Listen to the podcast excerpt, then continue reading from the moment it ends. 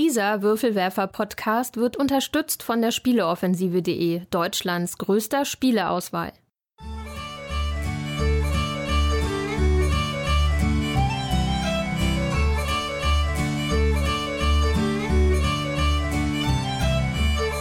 Willkommen zur neuen Ausgabe des Großen Wurfs, dem monatlichen Podcast der Würfelwerfer über Brettspiele, Kartenspiele, alle Spiele und hier sind eure Gastgeber Jutta Wittkabel, Thomas List und Andreas Geiermann.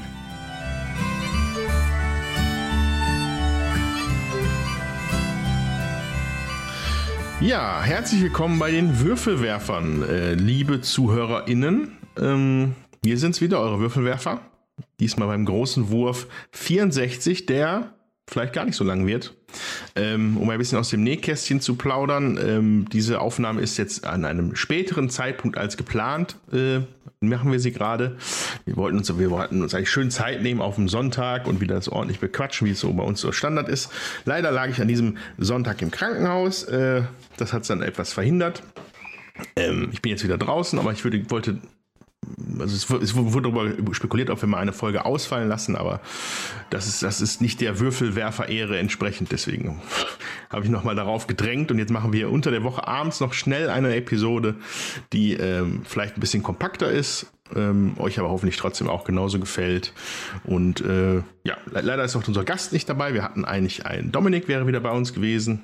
Ähm, das haben wir jetzt aber auf die Schnelle nicht mehr auf die Beine gekriegt, aber das machen wir in einer zukünftigen Episode. Und deswegen sind nur äh, Jutta und Tommy hier bei mir. Hallo, ihr beiden. Hallo. Hallo. Hallo. So. Ähm, also, was wir uns jetzt so grob zurechtgelegt haben, ist, äh, wir machen natürlich äh, da wir immer noch über, das Internet verbunden sind, werden wir äh, auch über gespielte Spiele reden, so wie bisher auch. Aber wir werden auch einen kleinen Ausflug über das äh, Spiel des Jahres machen, und zwar die Nominierten. Ich meine, die Sau ist jetzt schon längst durchs Dorf getrieben, ja, wenn ihr das hier hört. Aber äh, wir wollen natürlich noch auch unseren Senf dazu geben. Ähm, ich bin da leider größtenteils raus, weil ich nichts davon in irgendeiner Form mal gespielt habe. Aber äh, Jutta und Tommy können da von Berichten von den Spielen zum Spiel des Jahres. Äh, Kenner und Kinder lassen wir erstmal raus. Vielleicht machen wir das später irgendwann mal bei einer anderen Ausgabe. Ähm, genau, und äh, ja, und ich werde auch ein, von einem Spiel berichten. Und ja, ich könnte sogar ganz spontan, wenn ihr Lust habt, einen Kommentar vorlesen. Ja, wow, super. Sehr gerne. Ja. Ähm, ihr wisst ja, Facebook und ich, wir sind noch nicht so ganz Beste befreundet. Freunde. Deshalb habe ich es gerade erst festgestellt, dass wir diesen Kommentar haben. Ähm, ja, schon mal Entschuldigung an Rainer, von dem kommt der Kommentar nämlich. Und ich lese den jetzt einfach mal vor. Mhm. Vielen Dank für euren Podcast. Es hatte mir diesmal viel Spaß gemacht zuzuhören. Habe für meine Puzzletante, auf die äh, hatte er sich letztes Mal bezogen, ähm, ein Geburtstagsgeschenk gefunden mit Forum Trajanum. Ich befürchte nur, einen vorderen Platz als Verlierer gebucht zu haben. Habe auch Viticulture mit allen Erweiterungen beschafft, hat sich definitiv gelohnt. Im Lockdown habe ich mit meiner Lockdown-Gruppe Familie plus Flatmate alle Spiele durchgespielt, circa 110? Wahnsinn. Uiuiui. Ui, ui. Bewertet und teilweise aussortiert. Au. Es gibt so viele neue Sachen, dass es schwer ist, wirklich neue Anreize zu bekommen. Vieles ist ähnliches, nur in einem neuen Kleid und eindeutig zu viel kooperativ Dungeon Crawler ähm, Spiele. Kooperative und Dungeon Crawler Spiele. Gloomhaven habe ich den Solo-Modus fertig gespielt und noch Forgotten Circles angehängt. Das sagt mir jetzt gar nichts, vielleicht könnt ihr mich da gleich aufklären. Leider war zu Hause niemand mehr zu begeistern. Habe das Spiel auf einem extra Campingtisch aufgebaut, damit das Auf- und Abbauen ausfällt. Sehr gute Idee, ja, finde ich. Das kann ich auch gut verstehen. Das ist echt aufwendig. Ja. Ähm, Charakter ab Stufe 7 ermöglichen viel mehr Spaß und Spieltiefe. Forgotten Circles war ich nicht so begeistert, außer dass es ein bisschen Exit-Game-Charakter hatte warte jetzt auf Frosthaven und wie weit man die Charaktere von Gloomhaven verwenden kann. Gloomhaven Jaws of Lion ist eine tolle Möglichkeit, neue Spiele an äh, Dungeon Crawler Einsteiger heranzuführen. Werde das mit meiner Gruppe machen, äh, mit der wir gerade Lord of the Rings Journey to Middle-earth spielen. Der Lockdown hat auch dazu geführt, dass alle Minis angemalt, angemalt sind. Das finde ich ja total bewundernswert. Das, ja. das könnte ich gar nicht. Das ja. beste neue Spiel in der letzten Zeit war Tiny Epic Pirates. Schönes kleines Spiel im oh. Tiny Epic Style mit Spieltiefe und viel Spielmaterial. Und Red Rising, das neueste Stonemeyer Game. Red Rising hat uns sehr gut gefallen. Auf jeden Fall wert, mal auszuprobieren. Okay. Ja, vielen, vielen Dank für den ähm, ausführlichen Kommentar, Rainer. Da kriegst du sofort mal ein Gefällt mir für. So. Live ein Gefällt mir. Ja. ähm, ja, genau. Danke für den Kommentar. Wunderbar. Ähm, tatsächlich von Tiny Epic Pirates habe ich auch schon Gutes gehört vom Ben. Ja, der will mir da will mich das gerne mal mit mir spielen, weil er es so, so gut findet. Ähm, ja, und auch die anderen Spiele haben sich interessant angehört. So viele Spiele habe ich aber im Ansatz aber nicht mal äh, geschafft in dem, im, in dem Lockdown. So, der jetzt hier langsam wirklich so aufs Ende zugeht, ja, das ja. kann man nicht anders sagen. Äh, also ich würde mich nicht wundern, wenn unsere nächste Episode vielleicht sogar auch wieder dann jetzt, wenn es denn geplant geht, wenn es denn planbar ist, ja, äh, einfach tatsächlich auch mal wieder in echt stattfindet, weil ich zähle zumindest als keine Person mehr jetzt für solche Treffen. Ich bin doppelt geimpft. Der Thomas dann auch nicht und die Jutta dann auch nicht. Von daher. Ja. Also sollten wir auf jeden Fall schon mal festhalten, dass wir die nächste wieder ordnungsgemäß machen. Finde ich, das fände ich sehr angenehm. Ja, ich auch. Äh, genau. Und äh, ja. Vielen Dank für den Kommentar. Gut, sollen wir dann loslegen? Ja, können wir. Dann würde ich sagen, hören wir uns auf der anderen Seite von diesem hier.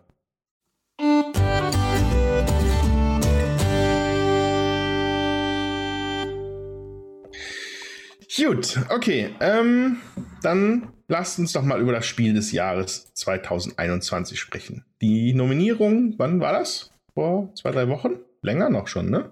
Ja, schon ein paar Tage her. Ich glaube Mitte Mai, Anfang Mai, Mitte Mai, ich weiß nicht mehr. Also ein knapper Monat wahrscheinlich her. Genau, und ähm, Drei Spiele sind nominiert worden. Ähm, die Abenteuer des Robin Hood von Michael Menzel erschien, erscheinend, erschienen, erscheinen wurden. Ist schon, ne? Gibt's ja, schon. ist schon lange raus. Ja, äh, von, bei Cosmos. Micro Macro City, äh, nee, Quatsch, Micro Macro Crime City von Johannes Sich bei Edition Spielwiese und Pegasus. Und Zombie Teens mit Z von Annick Lobet, Lobet bei Scorpi Skorpion Masqué, oh la la. Ähm, genau, da gab es noch eine Empfehlungsliste, die sei natürlich auch keinem vorenthalten. Das war da bis 20 von Lena Burkhardt und Günther Burkhardt. Chakra von Luca, oh, da bin ich gerade raus bei dem Nachnamen. Äh, Kretscher oder sowas.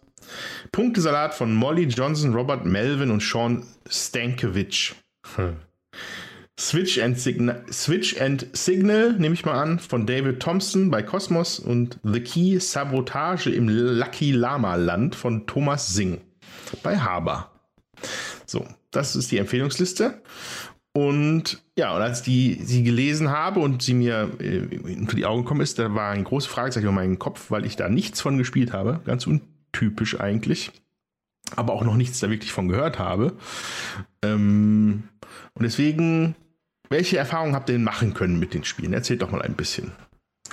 Ja, also ich fange mal an mit Micro Macro Crime City. Das ist ähm, ein riesengroßes Wimmelbild, auf dem Verbrechen passieren und man hat kleine Kartenpacks von mit unterschiedlicher äh, Schwere des Falls und man muss auf dem Plan dann die entsprechenden Sachen finden. Also es wird eine Situation beschrieben und ähm, es wird auch, ist meistens ein kleines Bild äh, dabei von der Person, die man sucht. Und dann fängt man an, auf dem Plan zu suchen, äh, wo das ist.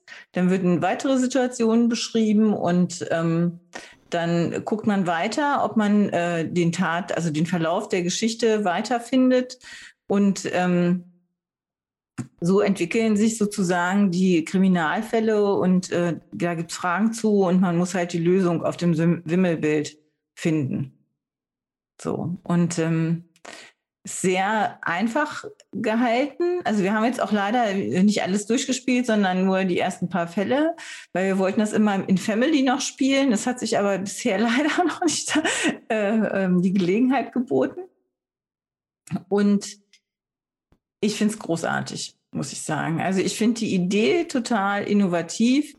Ähm, und ja, es ist, hat, also das gab es halt irgendwie noch nicht, ne? So dass man äh, diesen Suchmechanismus auf dem Wimmelbild mit tatsächlich einem Spiel verknüpft.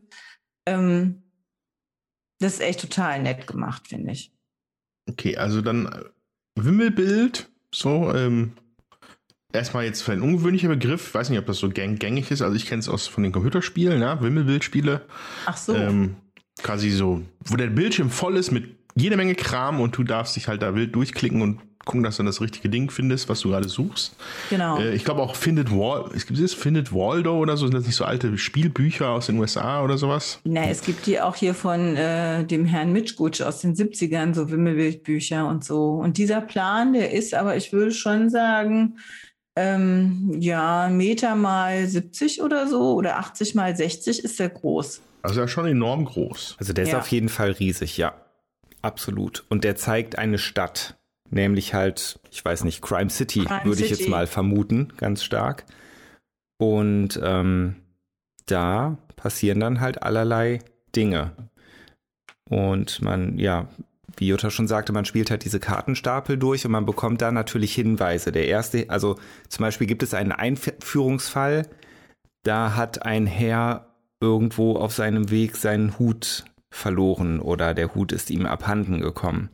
Und das soll man aufklären. Und dann bekommt man erstmal einen Tipp, wo man den Mann findet. Auf der ersten Karte ist dann halt auch immer ein Bild von der Figur, um die es geht. Dann sucht man erstmal diesen Mann und wenn man den gefunden hat, kann man die Karte umdrehen. Da sieht man dann halt nochmal eine Koordinate, dann kann man das nochmal mit dem Plan vergleichen, ob das auch wirklich stimmt, dass man den genau. gefunden hat. Mhm. Und dann geht man weiter zur nächsten Karte und arbeitet sich an diesen Fall heran. Und man sieht dann quasi verschiedene Szenen, also einen zeitlichen Ablauf. Ne, man sieht quasi den Weg, den der Mann genommen hat, den sieht man dann mehrmals auf diesem Plan. Und irgendwo unterwegs hat er halt, ist halt diese, dieser Hut abhanden gekommen. Und das also muss man, man dann halt Mann aufklären, was da passiert ist. Man sieht den Mann also an mehreren Stellen stehen, oder? Ja, genau. Genau. Genau. Also, ne, der, der ist dann halt zum Beispiel auf der ersten Karte wird halt gesagt, so, ne, der ist halt bei, bei seiner Lieblingskneipe, sage ich jetzt mal, ich glaube, das stimmt sogar, aber ich bin mir nicht hundertprozentig sicher. Und die ist zwischen diesem Ort und diesem Ort. Dann suchst du erstmal die Kneipe, siehst den Kerl. Auf der nächsten Karte stand dann, als er da und dort losging, hatte er seinen Hut aber noch auf. Dann ist auch wieder ein Hinweis, wo er losging oder, oder bei, genau bei der, mm, bei der yeah, Würstchenbude, glaube ich. Dann suchst du die Würstchenbude und dann siehst du ihn da stehen mit Hut. Und so, dann verfolgst es halt. Genau. Genau. Und jetzt hat der Thomas schon gesagt, wie das alles so in ungefähr funktioniert und den Probefall, da den Einführungsfall schon stark gespoilert, aber ähm, ja, total.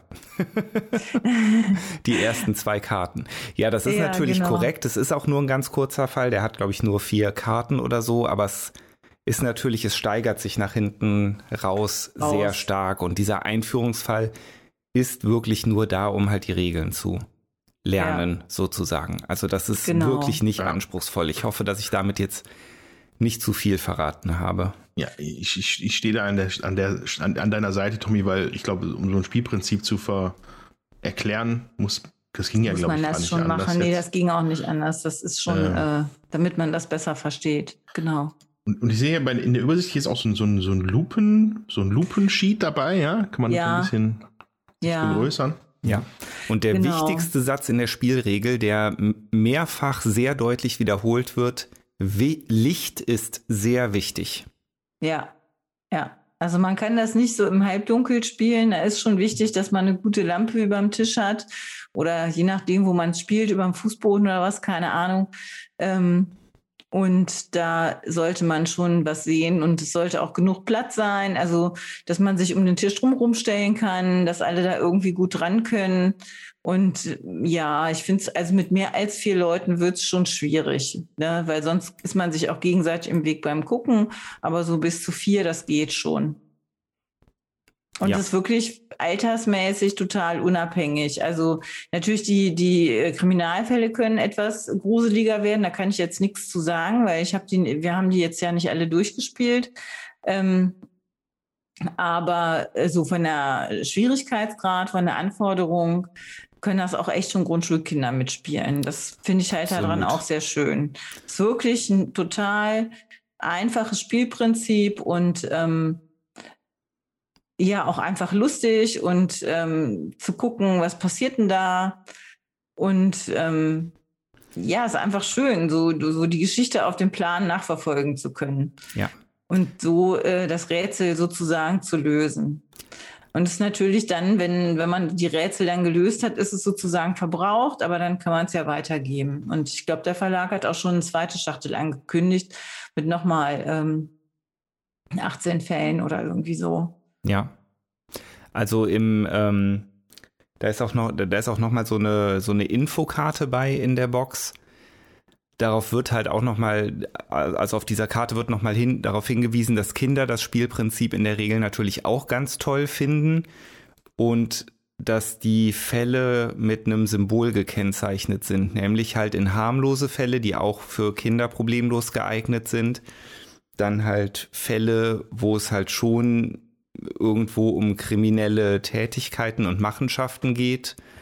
Und dann halt noch Fälle, die halt auch durchaus etwas anrüchig sein können. Ich habe noch keine gespielt. Ich weiß nicht, was da noch so passiert, aber. Oh. Ähm, das, das ja, wenn, wenn die Kollegen von der Sitte kommen, nicht, wer nicht von weiß, der Mordkommission. Wer weiß. Hm. Ja, interessant. Also ich habe die ganze Zeit, ich, ich merke, ich habe jetzt am, am, anderen Bildschirm habe ich hier dieses, diese Karte irgendwie auf, einmal also vergrößert. Ich sehe schon, wie mein Auge sich hier in den ganzen Details irgendwie verliert, während ich hier äh, eigentlich sitze und podcaste. Das sind alles so Tierviecher, ne? so Tiermenschen oder so mhm. Tierwesen, ja. Ne? ja, ja. Das Ganze ist, ist äh, schwarz-weiß gehalten oder eher wie so, vielleicht, also nicht mal Bleistift, sondern eher so, so Tintenzeichnungen, so feinem, feinem Strich. Feinliner. Feinliner, genau. Äh, ja, kurios. Äh, warum sind da Pferde? Wer weiß das schon? Wahrscheinlich ist es ein Fall. Ja, ist auf jeden Fall so, dass ähm, diese äh, Schwarz-Weiß-Zeichnung, finde ich, erleichtert auf jeden Fall das Suchen ungemein. Ja, also wenn das Ding jetzt bunt wäre, dann äh, wäre das, glaube ich, noch viel schwieriger zu finden. Da wird man sich da noch viel mehr verlieren. So. Und ähm, ja, es macht es auf jeden Fall interessant. Da gibt es auf dem Plan echt viele Sachen zu entdecken auch. Aber, aber vielleicht eine super Idee, vielleicht, falls nochmal Lockdown ist irgendwann in Zukunft, das Ding einfach ausmalen lassen von den Kindern. Dann sind die auf jeden Fall vier Monate beschäftigt. Davon ist auszugehen, ja. Natürlich, wenn man erst alle Fälle durchgespielt hat. Ja, genau, wenn man es gespielt hat. Wenn man es nicht mehr weitergeben will, dann kann es ausgemalt werden. Ja, spannend. Ja. Sehr interessant. Ja, ist es. Hey. Also, und ich, wie gesagt, ich finde es enorm innovativ. Ja, also vielleicht ist es etwas, was einfach schon, also das ist jetzt, also ich kenne es auch jetzt nicht aus der letzten Zeit oder so. Das, ich erinnere mich halt, ich kenne ja diese Where is Waldo Sachen immer. Das ist auch immer so ein Witz im Internet. So, also ich, ich, es könnte auch sein, dass es etwas ist, das aus der Zeit gefallen ist, das halt irgendwie in den 70ern oder 80ern vielleicht mal irgendwie ja. Mode war. Ja, wobei, also bei Kindern zum Beispiel sind halt diese Wimmelbücher nach wie vor beliebt, würde ich jetzt zumindest mal behaupten. Ja. Das heißt, wenn du so kleine Kinder hast, dann guckst du die mit denen und dann besprichst du mhm. mit denen, was die da sehen. Und das ist halt auch total gut zum Wortschatz lernen und damit die auch animiert werden zum Reden und die Wörter kennenlernen und so. Und da gibt's, weiß ich nicht, Wimmelbildbuch Zoo, Wimmelbildbuch irgendwas. Also da gibt's etliches, so Jahreszeiten und äh, ja, ganz viel Kram was hier ist gerade, ich sehe hier gerade oben links in der in der Karte, da ist ein, da läuft ein Metal-Konzert mit umgedrehten Kreuzen und den Devil Horns. Super. Da geht richtig was ab. Ja, es gibt auf jeden Fall auch einen äh, Instrumentenladen auf der Karte. Irgendwo kann man Gitarren kaufen. Hab ich ja, das ja, war das mir klar, dass du alter Musiker das dann wieder findest direkt. Ja, ja. Wichtig für den Thomas. Genau. Ja, also auf jeden Fall ein schönes Spiel. Kostet, glaube ich, so um die 20 Euro. Und ich finde, Ähm, das kann man auch echt sich bedenkenlos kaufen, auch für unterm Weihnachtsbaum oder so. Ähm, oder 80. Geburtstag mit der Oma kann das ausgepackt werden. Dass dazwischendurch mal was, äh, eine Beschäftigung ist, das kann man liegen lassen, sozusagen. Dann können, weiß ich nicht, mal die eine Gruppe, mal die andere Gruppe den gleichen Fall spielen. Also das ist auf jeden Fall total nett. Ja, würde ich so unterschreiben. Cool. Hat auch einiges an, äh, also Spiel des Jahres, Asdor, Jeu de l'année, Winner, also hat das sogar schon gewonnen, ja? Ja, also in Frankreich dann, ne? Ja, Swiss Gamers Award ist es, ist es zumindest nominiert, aber das war auch schon 2020 bei Board Game Geek. Viele Sachen, Nominierungen eingesackt und auch gewonnen als innovatives Board Game.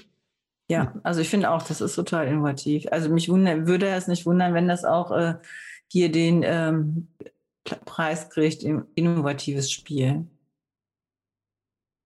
Ja, gehen wir mal weiter, würde ich sagen, oder? Mhm. Ja.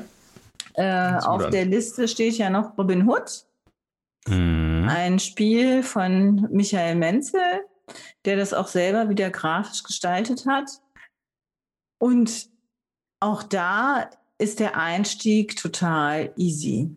Also das Spiel besteht aus acht, äh, ich würde jetzt mal sagen, ja, 33 mal 33 großen Puzzleteilen, die man ähm, aneinander puzzelt, vier mal zwei.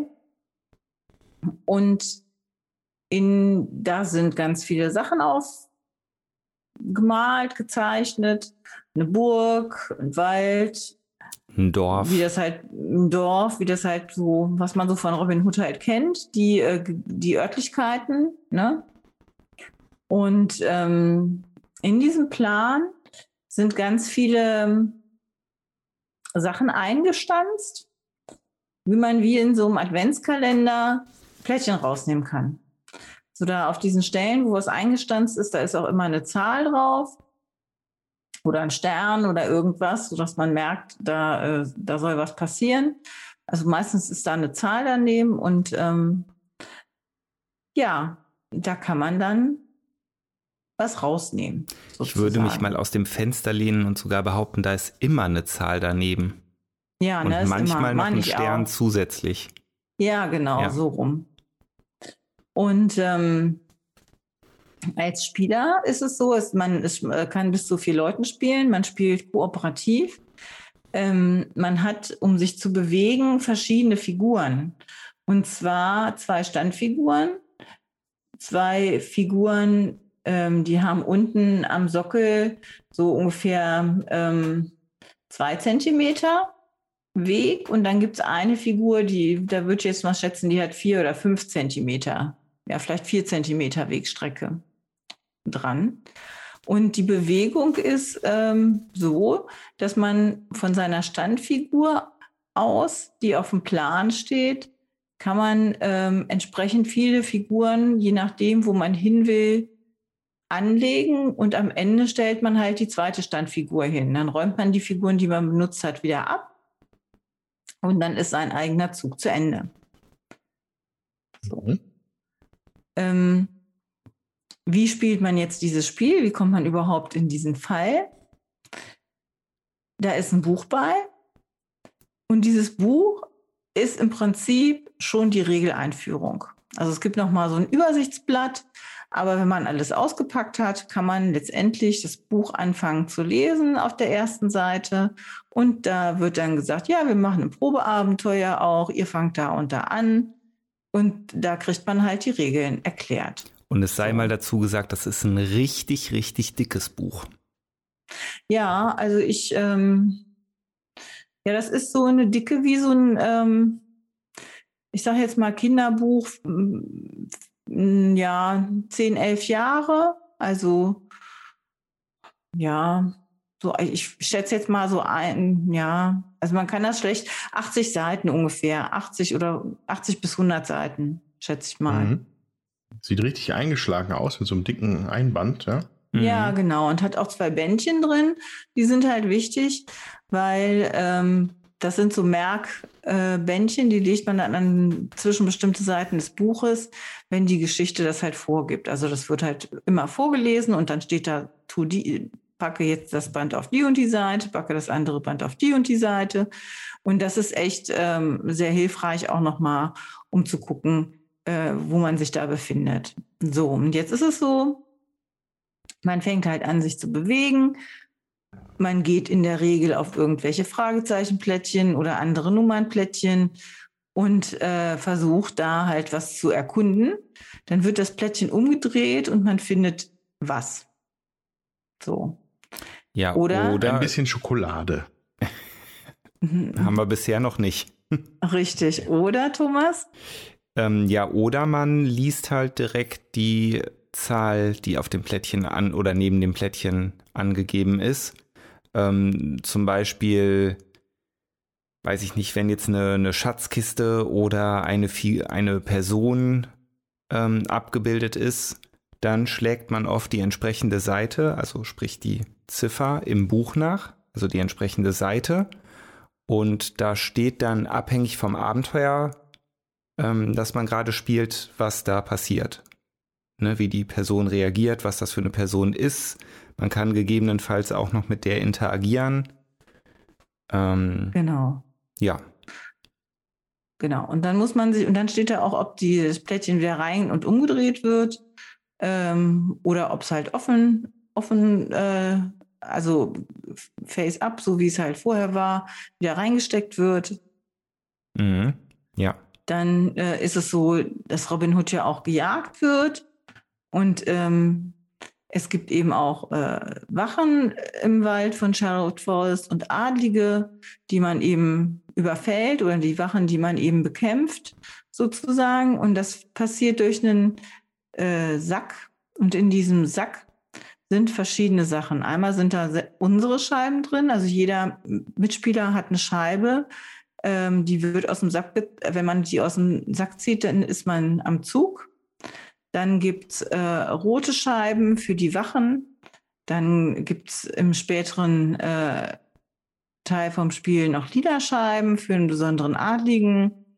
Ähm, graue Scheiben. Dann äh, darf man sich überlegen, wer aus der ähm, Spielerrunde einen Extrazug macht oder eine weiße Scheibe, darf man sich überlegen.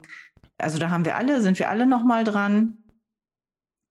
Und wenn man dran ist und kämpft, zieht man halt Würfel aus dem Beutel. Ja, da kommen auch am Anfang des Szenarios wird halt auch geschrieben, wie viel Würfel reinkommen. So und ähm, wenn man also das sind so so bunte Holzklötzchen, also so kleine Würfel, jetzt keine großen ja, Würfel. Genau. Ja. Genau so kleine Holzklötzchen. Und ähm, dann ähm, wenn man äh, lila zieht, hat man halt äh, verloren sozusagen. Und wenn man einen weißen Würfel zieht, dann hat man den Kampf halt gewonnen. Und äh, man darf halt bis zu dreimal ziehen. Also der dritte Würfel sollte halt ein weißer sein, wenn man den Kampf gewinnen will. Und wenn man halt keinen zieht, dann ist halt Pech. Da muss man halt hoffen, dass man ähm, der nächste, äh, sag ich mal, die Wache bekämpft oder dass äh, der nächste, der dran ist, halt auch eine bunte Scheibe aus dem Sack zieht, wenn man gerade sich zu der Wache hinbegeben hat, weil wird eine rote Scheibe dann aus dem Sack gezogen, dann wird man halt gefangen genommen. Ja. Wobei man dazu sagen muss, dass die Wachen selbst jetzt keine Figuren sind, die sich bewegen, sondern die Wachen sind auch Wendeplättchen.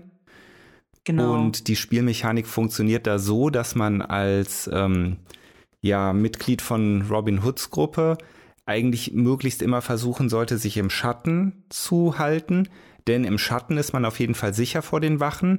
Und sobald man eine Lichtung betritt, also auf jeder Lichtung quasi gibt es äh, die Gefahr, von einer Wache erwischt zu werden. Und wenn ja. man halt offen auf einer Lichtung steht und die Wache ist am Zug, also sprich die entsprechende, der entsprechende äh, Holz, die entsprechende Holzscheibe wird gezogen, dann erwischt die einen automatisch und man ist sozusagen erstmal gefangen von der Wache. Man kann sich auch wieder befreien im nächsten Zug, aber verliert ja. halt sozusagen ähm, ein bisschen Aktionsmöglichkeit dadurch. Okay. Genau, und so äh, versucht man halt in der Gruppe dann sozusagen ähm, die Aufgabe, die man am Anfang vom Abenteuer bekommen hat, zu erfüllen. Und man hat auch eine Zeitleiste, das ist halt ganz wichtig. Da kommen auch in Abhängigkeit äh, der Mitspieler äh, entsprechende Sanduhren auf so ein bestimmtes Feld. Äh, und es gibt so eine Leiste für die, ähm, so eine Zeitleiste und die wird halt runtergezählt sozusagen. Das Feld, auf das die Sanduhren kommen, heißt das böse Ende. Genau. Hm. Und ähm, zum Beispiel, wenn die Wachen halt dann am Zug sind und es sind Leute gefangen, dann kommt das böse Ende halt schneller näher, sozusagen. Ja. Und man kann aber auch, indem man die Adligen bekämpft, zum Beispiel, unter den, dann werden die adligen Plättchen umgedreht, dann kriegt man den Bonus, der unter dem Adligen halt ist. In der Regel sind das zwei Schritte auf der Zeitleiste und noch ein, ähm, äh, wie heißt das, noch ein Artefakt oder so. Ja, und bei wobei, den Wachen ich, ich muss einmal kurz einhaken, weil es ist nicht in dem Sinne eine Zeitleiste, es ist, glaube ich, eine Hoffnungsleiste. Ja. Ne? Und ähm, quasi, wenn man Adlige besiegt, äh, steigt die Hoffnung fürs Land wieder. Ja, ja. Und durch andere Effekte, wie zum Beispiel gefangen genommen werden oder ähnliches, sinkt die Hoffnung. Und wenn die Hoffnung auf Null steht, geht, glaube ich, eine zusätzliche Sanduhr runter ne, vom bösen ja. Ende. Ich, ich meine, so wäre es. Ja, und wenn man aber äh, auch eine Wache bekämpft äh, und, und dann kann man die auch umdrehen und da ist dann eben auch nochmal äh, so plus eins Hoffnung drunter. Ja, stimmt. Ja. Und das eigentlich ganz gut, sodass man dann halt immer wieder äh, versucht, die Hoffnung äh, zu erhöhen. Deswegen muss man auch gegen die Adligen und die Wachen kämpfen, beziehungsweise Würfelchen aus dem Beutel ziehen, damit äh, man eben ähm, schafft, das Abenteuer in der angegebenen Zeit eben zu erfüllen. Ja. Ähm, ich glaube, also wir sind ja jetzt noch nicht durch mit dem Spiel, aber man kann halt anhand der ja, Sachen, die man im Buch sieht, schon erah erahnen, dass es, wenn ich mich nicht irre, sechs ähm, ja, Geschichten quasi gibt oder sechs Level oder wie man es ja, auch immer nennen sieben. möchte. Oder sechs sieben. Oder sieben, ich weiß ja, nicht. sechs hm. oder sieben. Und an einer Stelle gabelt sich aber der Weg. Also da hat man halt die Option, das Spiel nochmal auf zwei etwas unterschiedliche Arten und Weisen durchzuspielen, so dass man insgesamt wahrscheinlich auf, auf acht, neun ähm, Level kommt. Level, sagt man ja, Level in einem Brettspiel eigentlich nicht, ne? Nee, Geschichten. Geschichten. Also ich ja. würde in dem Fall ja. Geschichten oder Szenarien sagen. Ja.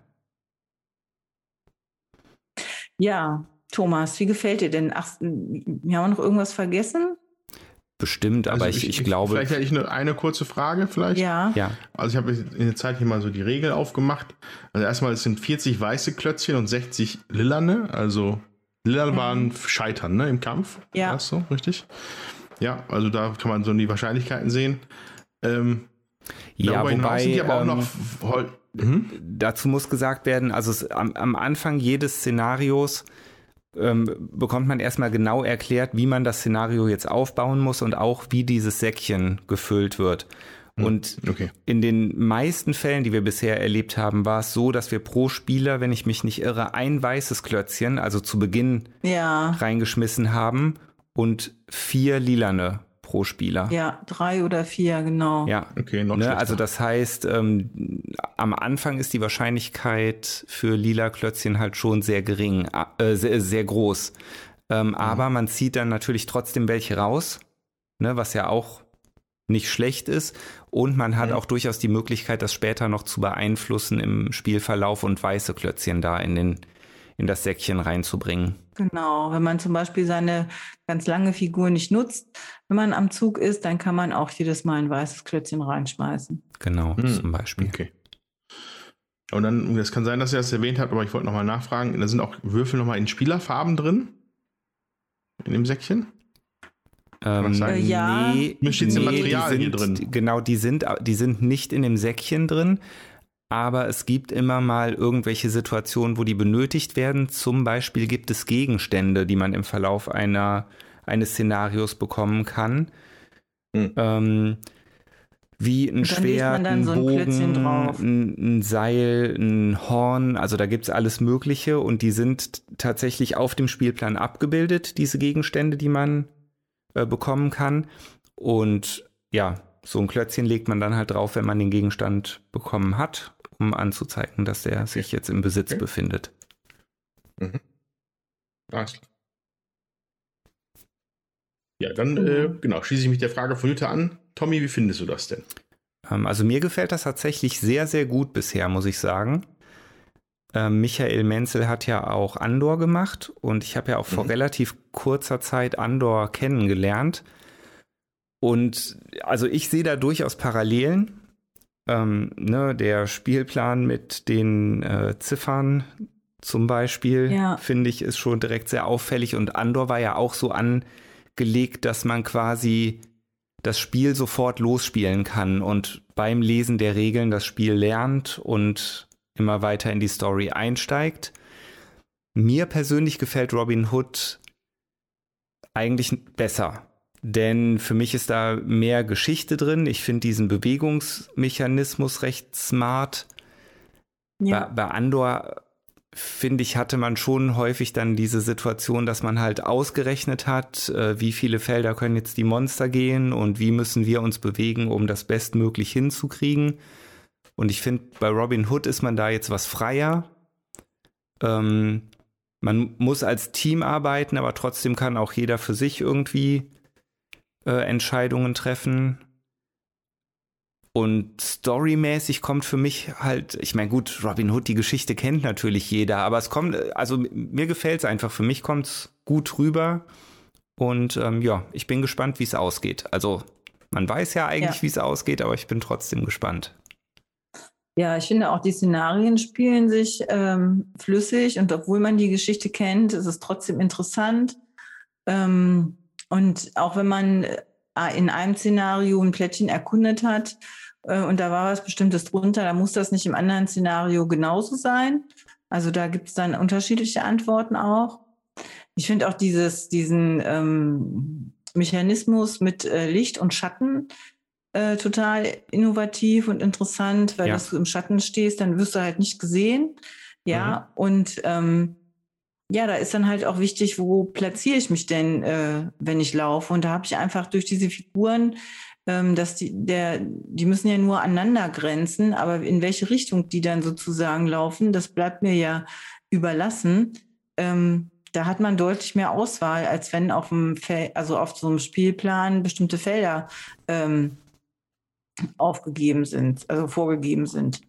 Und das finde ich auch, also das gefällt mir gut. Und Andor zum Beispiel mochte ich überhaupt nicht. Das fand ich selber so als Zählspiel auch. Dann konnte man ständig abzählen, wie hier und dies und das und jenes.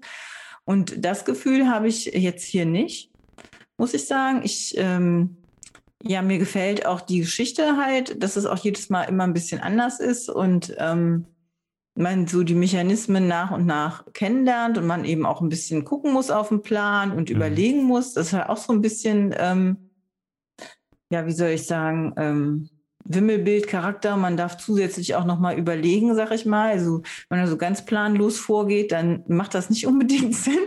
Ja. Also wir haben auch schon Erfahrungen gemacht, ja. dass es äh, vielleicht, ähm, dass man Energien verschwendet, wenn man sozusagen ähm, da nicht richtig guckt und nicht richtig überlegt. Und ähm, ja, ich finde auch da ist es ein Spiel, was tatsächlich eine Familie gut miteinander spielen kann. Ähm, weil einfach auch die Geschichte interessant ist. Man muss, sollten natürlich die Kinder auch nicht zu klein sein, man braucht schon Sitzfleisch, aber wenn man so Kinder hat, die die Geschichte cool finden und äh, wo das halt irgendwie mit reinzieht, finde ich, dann kann man das auch schon mit sechs- bis achtjährigen spielen. Ich glaube, auf der Verpackung ist angegeben zehn, ne? Aber so ein, ein Szenario dauert, also wir brauchen in der Regel schon anderthalb Stunden und ähm, so viel Sitzfleisch hat vielleicht nicht jeder Sechsjährige, sage ich jetzt mal. Ja. Ne, das, man muss sich auch erstmal durch die beiden äh, ähm, Anfangsszenarien, wo einfach noch viel Regelerklärung ist und wo viel vorgelesen wird, wie bestimmte Sachen funktionieren, äh, durchkämpfen, bis man dann so weit ist, dass es richtig losgeht.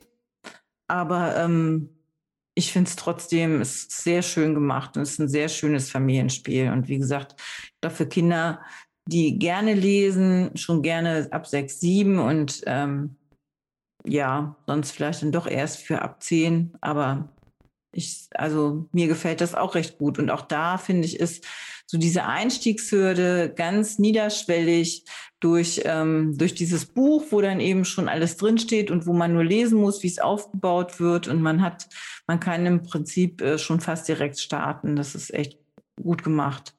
Ja.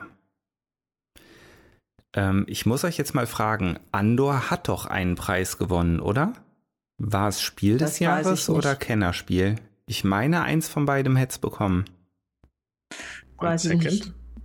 Ich wollte aber noch dazu sagen, jetzt hier bei Robin Hood ist es so, äh, wenn man mal ein Szenario nicht geschafft hat, dann gibt es ähm, auch die Möglichkeit, das nochmal zu spielen und die Geschichte geht anders weiter. Also das finde ich auch irgendwie cool.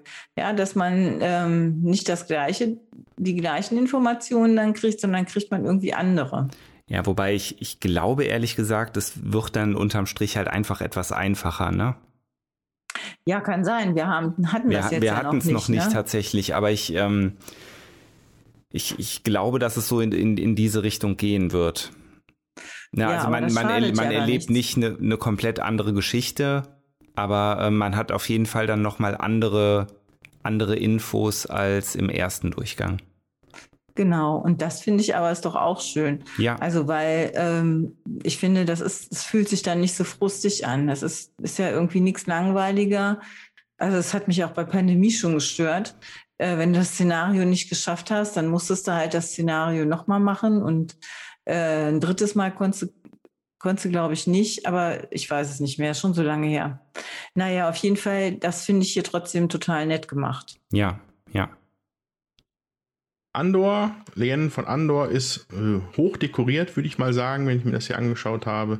Und es war das Kennerspiel des Jahres 2013. Hm, ja. ja, also Kennerspiel finde ich da auch zurecht bei Andor. Da war echt viel Gezähle und Gemache. So, und ja, das ist hier, wie gesagt, durch diese Figuren, die man einfach so schieben kann. Also es fühlt sich einfach fluffiger an und es, mir macht es mehr Spaß. Ja, würde ich so aus dem Bauch heraus auch sagen. Und könnte ich auch empfehlen, muss ich sagen. Storytelling-Spiel. Ja, genau, ist es auch. Und äh, Andreas, kauf's dir nicht, wir schicken es dir zu, sobald wir durch sind. Hm. Äh, ja, ähm, hatte ich jetzt nicht vor, aber äh, guck, spiele ich dann gerne mal. Also hatte ich nicht vor, mir zu kaufen. Ja, das, so war halt die Planung, weil ich so. denke, wir sind ja dann hier durch. Okay. Alles klar. Cool. Gut, dann äh, bleibt noch eins. Zombie-Teens. Mhm. So, und da, wenn mich mir eine Information nicht täuschen, hat Tommy da ein paar Einsichten zu, auch wenn er es noch nicht wirklich gespielt hat. Genau, genau. Also wir waren tatsächlich jetzt äh, just letztes Wochenende auf einem Spielewochenende ähm, ja, also auf diesem ähm, Spielewochenende hatte ich die Möglichkeit, Leuten beim Zombie Teens, heißt es Zombie Teens Evolution sogar? Sieht so aus, ne? also bei Walking sieht so aus, ja. Ja. Ähm, genau, da konnte ich einigen Leuten zuschauen, die dieses Spiel gespielt haben. Ich kann da jetzt aber wirklich nur ein relativ oberflächliches Urteil abgeben. Es ist auf jeden Fall mhm. auch ein ziemlich schnelles Spiel mit einem ziemlich kleinen Stadtplan. In der Mitte des Stadtplans ist eine Schule, wie mir gesagt wurde. Ähm, und in den Ecken des Plans, also der ist quadratisch, ist jeweils ein Gebäude. Ich weiß nicht, eine Spielhalle und drei andere Gebäude. Ich kann es jetzt wirklich nicht mehr sagen. Ähm, alle Gebäude haben unterschiedliche Farben und jeder Spieler spielt einen Teenager. Die sind auch, das sind so äh, ja ganz schöne Pappfiguren, die auf so ein Plastikding draufkommen, damit sie stehen. Und was müssen die jetzt tun? In den Gebäuden, äh, in den Ecken steht jeweils eine Kiste. Vielleicht wurde gesagt, was das sein soll oder was da drin ist. Wenn ja, habe ich es vergessen. Auf jeden Fall ist die Aufgabe, dass diese Kisten alle in das Schulgebäude rein müssen. Und äh, auf dem ja, Spielplan gibt es Felder, das sind wirklich nicht viele. Und wenn man dran ist, kann man, wenn ich mich recht entsinne, laufen bis zu zwei Felder oder eine Kiste bewegen. Und zwar werfen. Man kann die nicht aufnehmen und mit sich rumtragen, sondern man, man, man muss im Prinzip schauen, dass halt ein Spieler in einen, einen Raum reingeht und im Feld nebenan ein anderer Spieler steht und dann kann der eine dem anderen die Kiste zuwerfen. Ähm, nach oder vor jedem Zug, das weiß ich jetzt auch nicht mehr genau, wird gewürfelt und durch diesen Würfel kann ein zufälliger Zombie erscheinen. Der hat dann ähm, eine Farbe analog zu einem der äußeren Gebäude und der Zombie wird dann, wenn seine Farbe gewürfelt wird, sich immer weiter auf dieses Gebäude zubewegen. Wie gesagt, es gibt nicht viele Felder, insofern ist der Zombie auch ziemlich schnell da. Und sobald er das Gebäude erreicht hat, ist das Gebäude verseucht. Dann kommt da so ein anderes Pappplättchen drauf, dann sind die Zombies da drin und machen Party. Und gleichzeitig erscheint ein Trampolin in diesem Raum. Und wenn dann nochmal die Farbe des Zombies gewürfelt wird, dann springt er mit dem Trampolin in das nächste Gebäude. Dann ist das, äh, dann wird das verseucht und so weiter und so fort. Und wenn alle Gebäude verseucht sind, haben die Spieler verloren. Wenn alle Kisten in der Schule gelandet sind, haben die Spieler gewonnen also alle Kisten in der Schule gelandet sind, bevor die Zombies ähm, alles verseucht haben. Ähm, das Spiel hat wohl auch einen Legacy-Charakter. Ähm, das heißt, man, man spielt da ein Szenario durch und es gibt wohl im Regelbuch einen Comic, wo man dann auch ähm, Sticker sozusagen freispielt und den Comic damit weiter erzählt und weiter lesen kann durch diesen Content kommen auch neue Regeln dazu. Es kommen neue Karten im, äh, ins Spiel. Es gibt nämlich auch ein Fragezeichen auf dem Würfel. Da werden dann Fragezeichenkarten aufgedeckt, die meistens irgendwelche fiesen Zombie-Effekte mit sich bringen. Ähm, und zum Beispiel wurde aber jetzt hier in dem Spiel, was relativ am Anfang ist, wurde schon oder sich relativ am Anfang noch befand in der Partie, die ich jetzt äh, bei der ich zugeschaut habe, da wurde schon ein neuer Charakter freigeschaltet. Also ich denke, dass da im Laufe des Spiels noch was passiert. Wie viel das jetzt ist, kann ich letztendlich nicht beurteilen. Ich kann auf jeden Fall sagen, es ist ein ziemlich schnelles Spiel. Also man hat ganz schnell eine Partie gespielt und ähm, es ist eigentlich ein extrem simples Spiel, aber ich glaube, es ist trotzdem nicht unbedingt einfach, ähm, das Szenario zu schaffen. Also es mhm. hat nicht direkt beim ersten Mal funktioniert, so viel sei gesagt, aber da die Spielzeit recht kurz ist, probiert man es halt direkt nochmal und ja, danach vielleicht nochmal oder das nächste Szenario. Das ist ja krass, weil mir ist gerade aufgefallen, dass es tatsächlich alles kooperative Spiele sind die dieses Jahr nominiert worden sind. Stimmt, ja. Und es sind alles ähm, Spiele, ja, wo eine, wo eine Geschichte erzählt wird in irgendeiner Art und Weise. Ja. Und das ist, glaube ich, tatsächlich auch das erste Jahr, dass das so ist. Dass wirklich alle drei Spiele kooperativ sind und ähm, der Fokus da auf, auf, diese, auf das Geschichtenerzählen gelegt wird. In welcher Art und Weise? Ich meine, es ist ja bei allen drei Spielen etwas unterschiedlich, die Geschichte, aber trotzdem ähm, geht es um das Thema. Mhm. Ja. Ja. Interessant. Ja. ja. Müsste man mal recherchieren, ob es sowas schon mal gegeben hat. Also.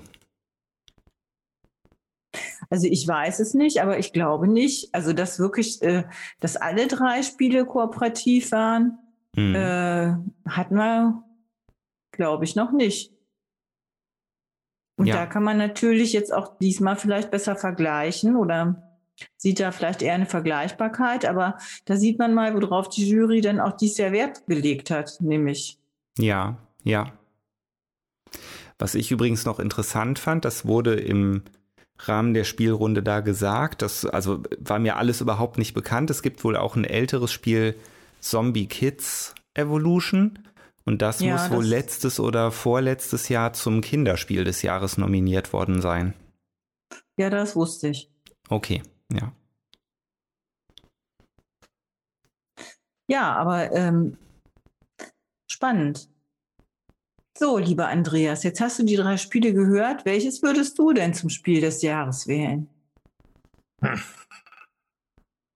Ja, also jetzt, da wir jetzt gerade den, den Trend da ausgemacht haben, dass es jetzt drei so von der Anlage her ähnliche Spiele sind, ähm, wer weiß, was die sich jetzt schon wieder äh, so denken, so die Jury. Ähm, also grundsätzlich ähm, scheint es mir ein würdigerer, ja, wo ich das so hört sich jetzt so schwerwiegend an die, an die Jahrgänge bisher. Es war immer ein würdiges Spiel des Jahres, aber letztes Jahr war ja zum Beispiel so ein bisschen unter den Erwartungen, glaube ich, mit, mit diesem Just irgendwas, dieses Partyspiel mit, den, mit dem, wo man dann einen Begriff aufschreibt und sowas.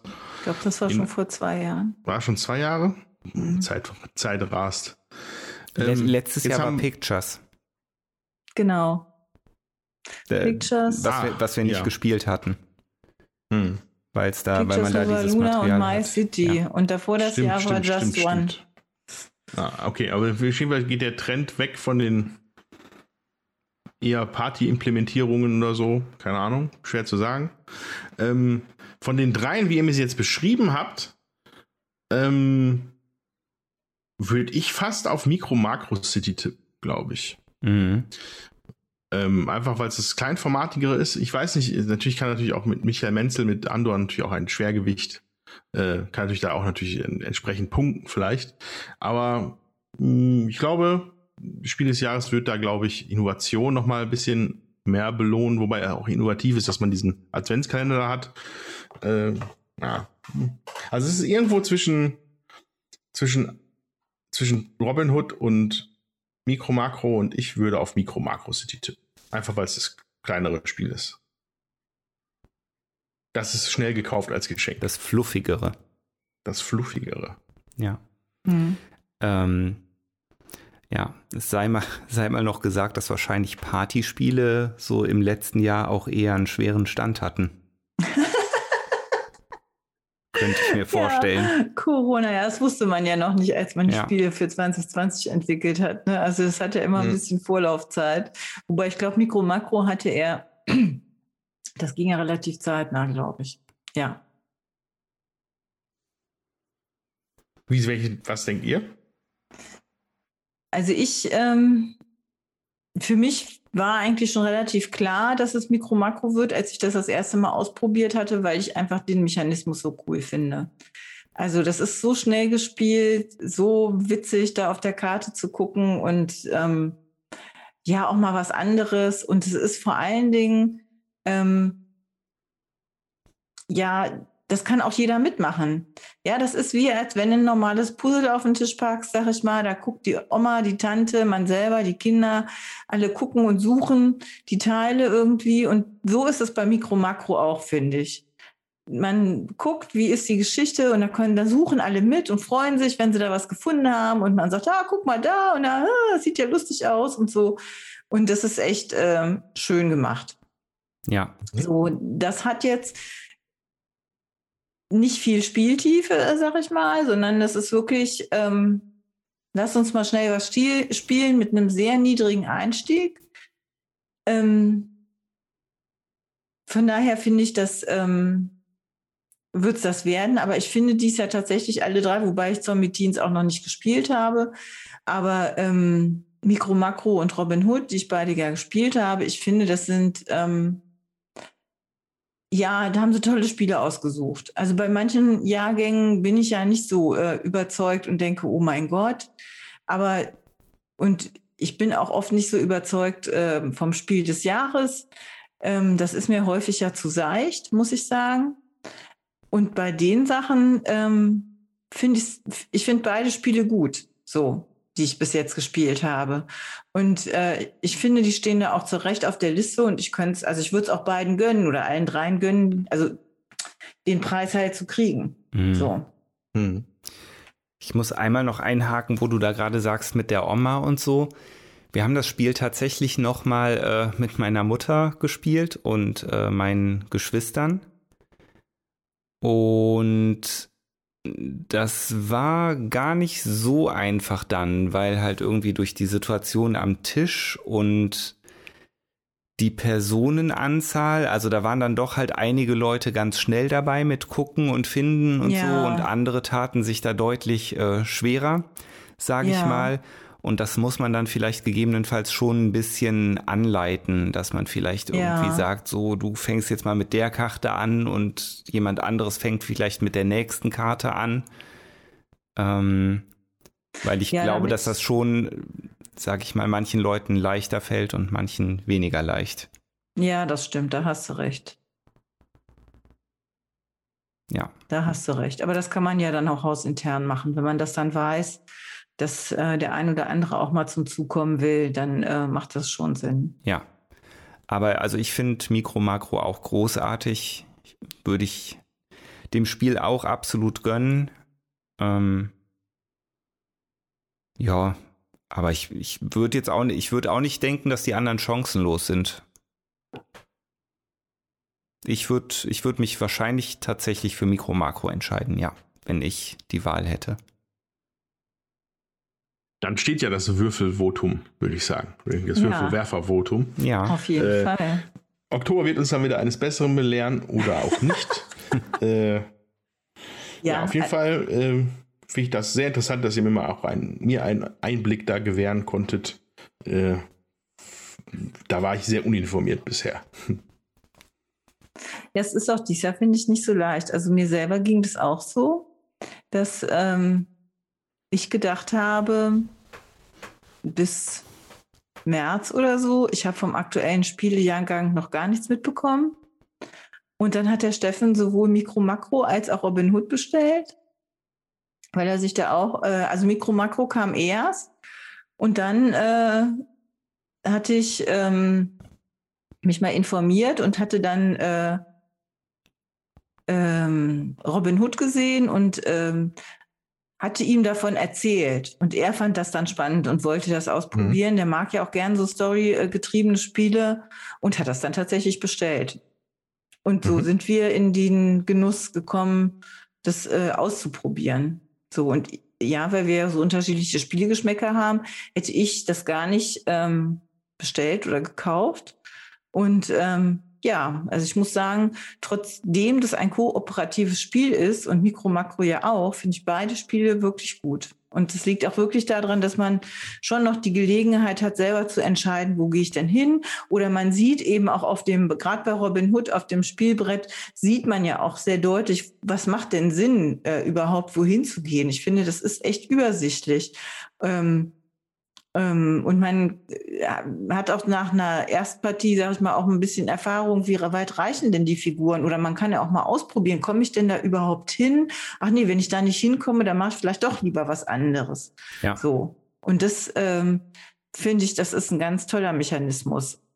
Ähm, und das gibt einem selber auch ein bisschen mehr Freiheit. Da mag jetzt auch an unserer Spielrunde liegen. Also ich denke, wenn man da jemanden hat, der dann äh, auch das so deutlich vorgibt und sagt, na, da muss aber unbedingt hingehen und so und äh, die Leute nicht entscheiden lässt, ähm, was sie denn vielleicht stattdessen machen wollen, ähm, dann kann es halt auch schon mal alt aussehen. Und manchmal ergeben sich auch ganz äh, positive Effekte dadurch, dass jemand vielleicht mal in eine ganz andere Richtung latscht, wovon man äh, vorher überhaupt nicht gedacht hat, dass die einem was bringt. Und siehe da, man deckt was um und äh, hat plötzlich ganz neue Möglichkeiten. Ja, ja. Ja, und es wird wahrscheinlich nicht groß überraschen, aber ich hatte auch absolut null Ahnung von irgendwas und Nominierungen und überhaupt und bin auf Mikro, Makro und Robin Hood jetzt nur gestoßen, weil Jutta und Steffen das mitgebracht haben zum Spieleabend und Zombie Teens auch nur jetzt durch dieses Wochenende. Genau. Ja, und ich finde, man hat halt, sonst ist man ja auch zu Conventions gefahren und hatte die Möglichkeit, das eine oder andere mal auszuprobieren. Und das habe ich ja letztes Mal im Podcast auch schon gesagt, dadurch, dass die ganzen Conventions irgendwie ausgefallen sind, ähm, man kauft ja auch nicht dauernd ein neues Spiel. Ja, und wir kriegen ja auch keine Rezensionsexemplare. Also wir überlegen ja dann schon, was verkaufen und was wir halt bleiben lassen. Und manchmal hat man halt Pech. Und bei diesen beiden Spielen war, also das, ähm, da habe ich es nicht bereut, dass wir die gekauft haben. Ich finde, die sind echt cool. Ja. Wunderbärchen. Okay, gut. Ähm, so viel zum Spiel des Jahres. Ähm, das war sehr interessant. Ähm, die anderen Kategorien holen wir vielleicht irgendwann mal nach, wenn da noch Gelegenheit ist. So, ansonsten werde ich, ahnungsloser Mensch, jetzt auch einmal aus so meiner eigenen Spielekiste erzählen. Und zwar ähm, hat sich da ein nicht mehr ganz aktuelles, aber für mich noch neues Spiel eingefunden. Und zwar äh, Tapestry von äh, Jamie Stigmeyer. So, ähm, vermutlich habt ihr davon schon mal gehört. Ähm, 2019 ja. ist es 2019 ist es erschienen. Ähm, und ähm, ist so quasi, man kann es so, wenn man auf einen Satz runterbricht, ist es quasi ein, ein Civilization-Spiel in zwei Stunden. So, für eins bis fünf Spieler. Und ähm, ja, ähm, das hat mich einfach interessiert, deswegen habe ich mir das zugelegt und äh, bin ja eh so ein bei Stonemeyer immer sehr positiv erstmal eingestellt. Ähm, auch mit, mit, mit Viticulture war ich ja jetzt auch sehr zufrieden mit Jamies Erstling. Glaube ich, war es ja sein Erstling. Ähm, und da wollte ich dann auch Tapestry sehen. Und ähm, vorneweg kann man direkt sagen, das Spiel hat ein paar Probleme. Es gefällt mir aber ganz gut. Es, hat, es, es blinkt ein bisschen links und biegt dann rechts ab. Und zwar für mich insofern, dass es halt sehr, sehr eurolastig ist, was mich überrascht hat, weil ich bin ähm, durch die Computerspiele Civilization, ne, wahrscheinlich wie Tommy auch, geprägt, ja. Ja. Und ähm, ähm, da sind es halt etliche Technologiebäume, die man erforscht. Man baut Städte, die man immer größer macht.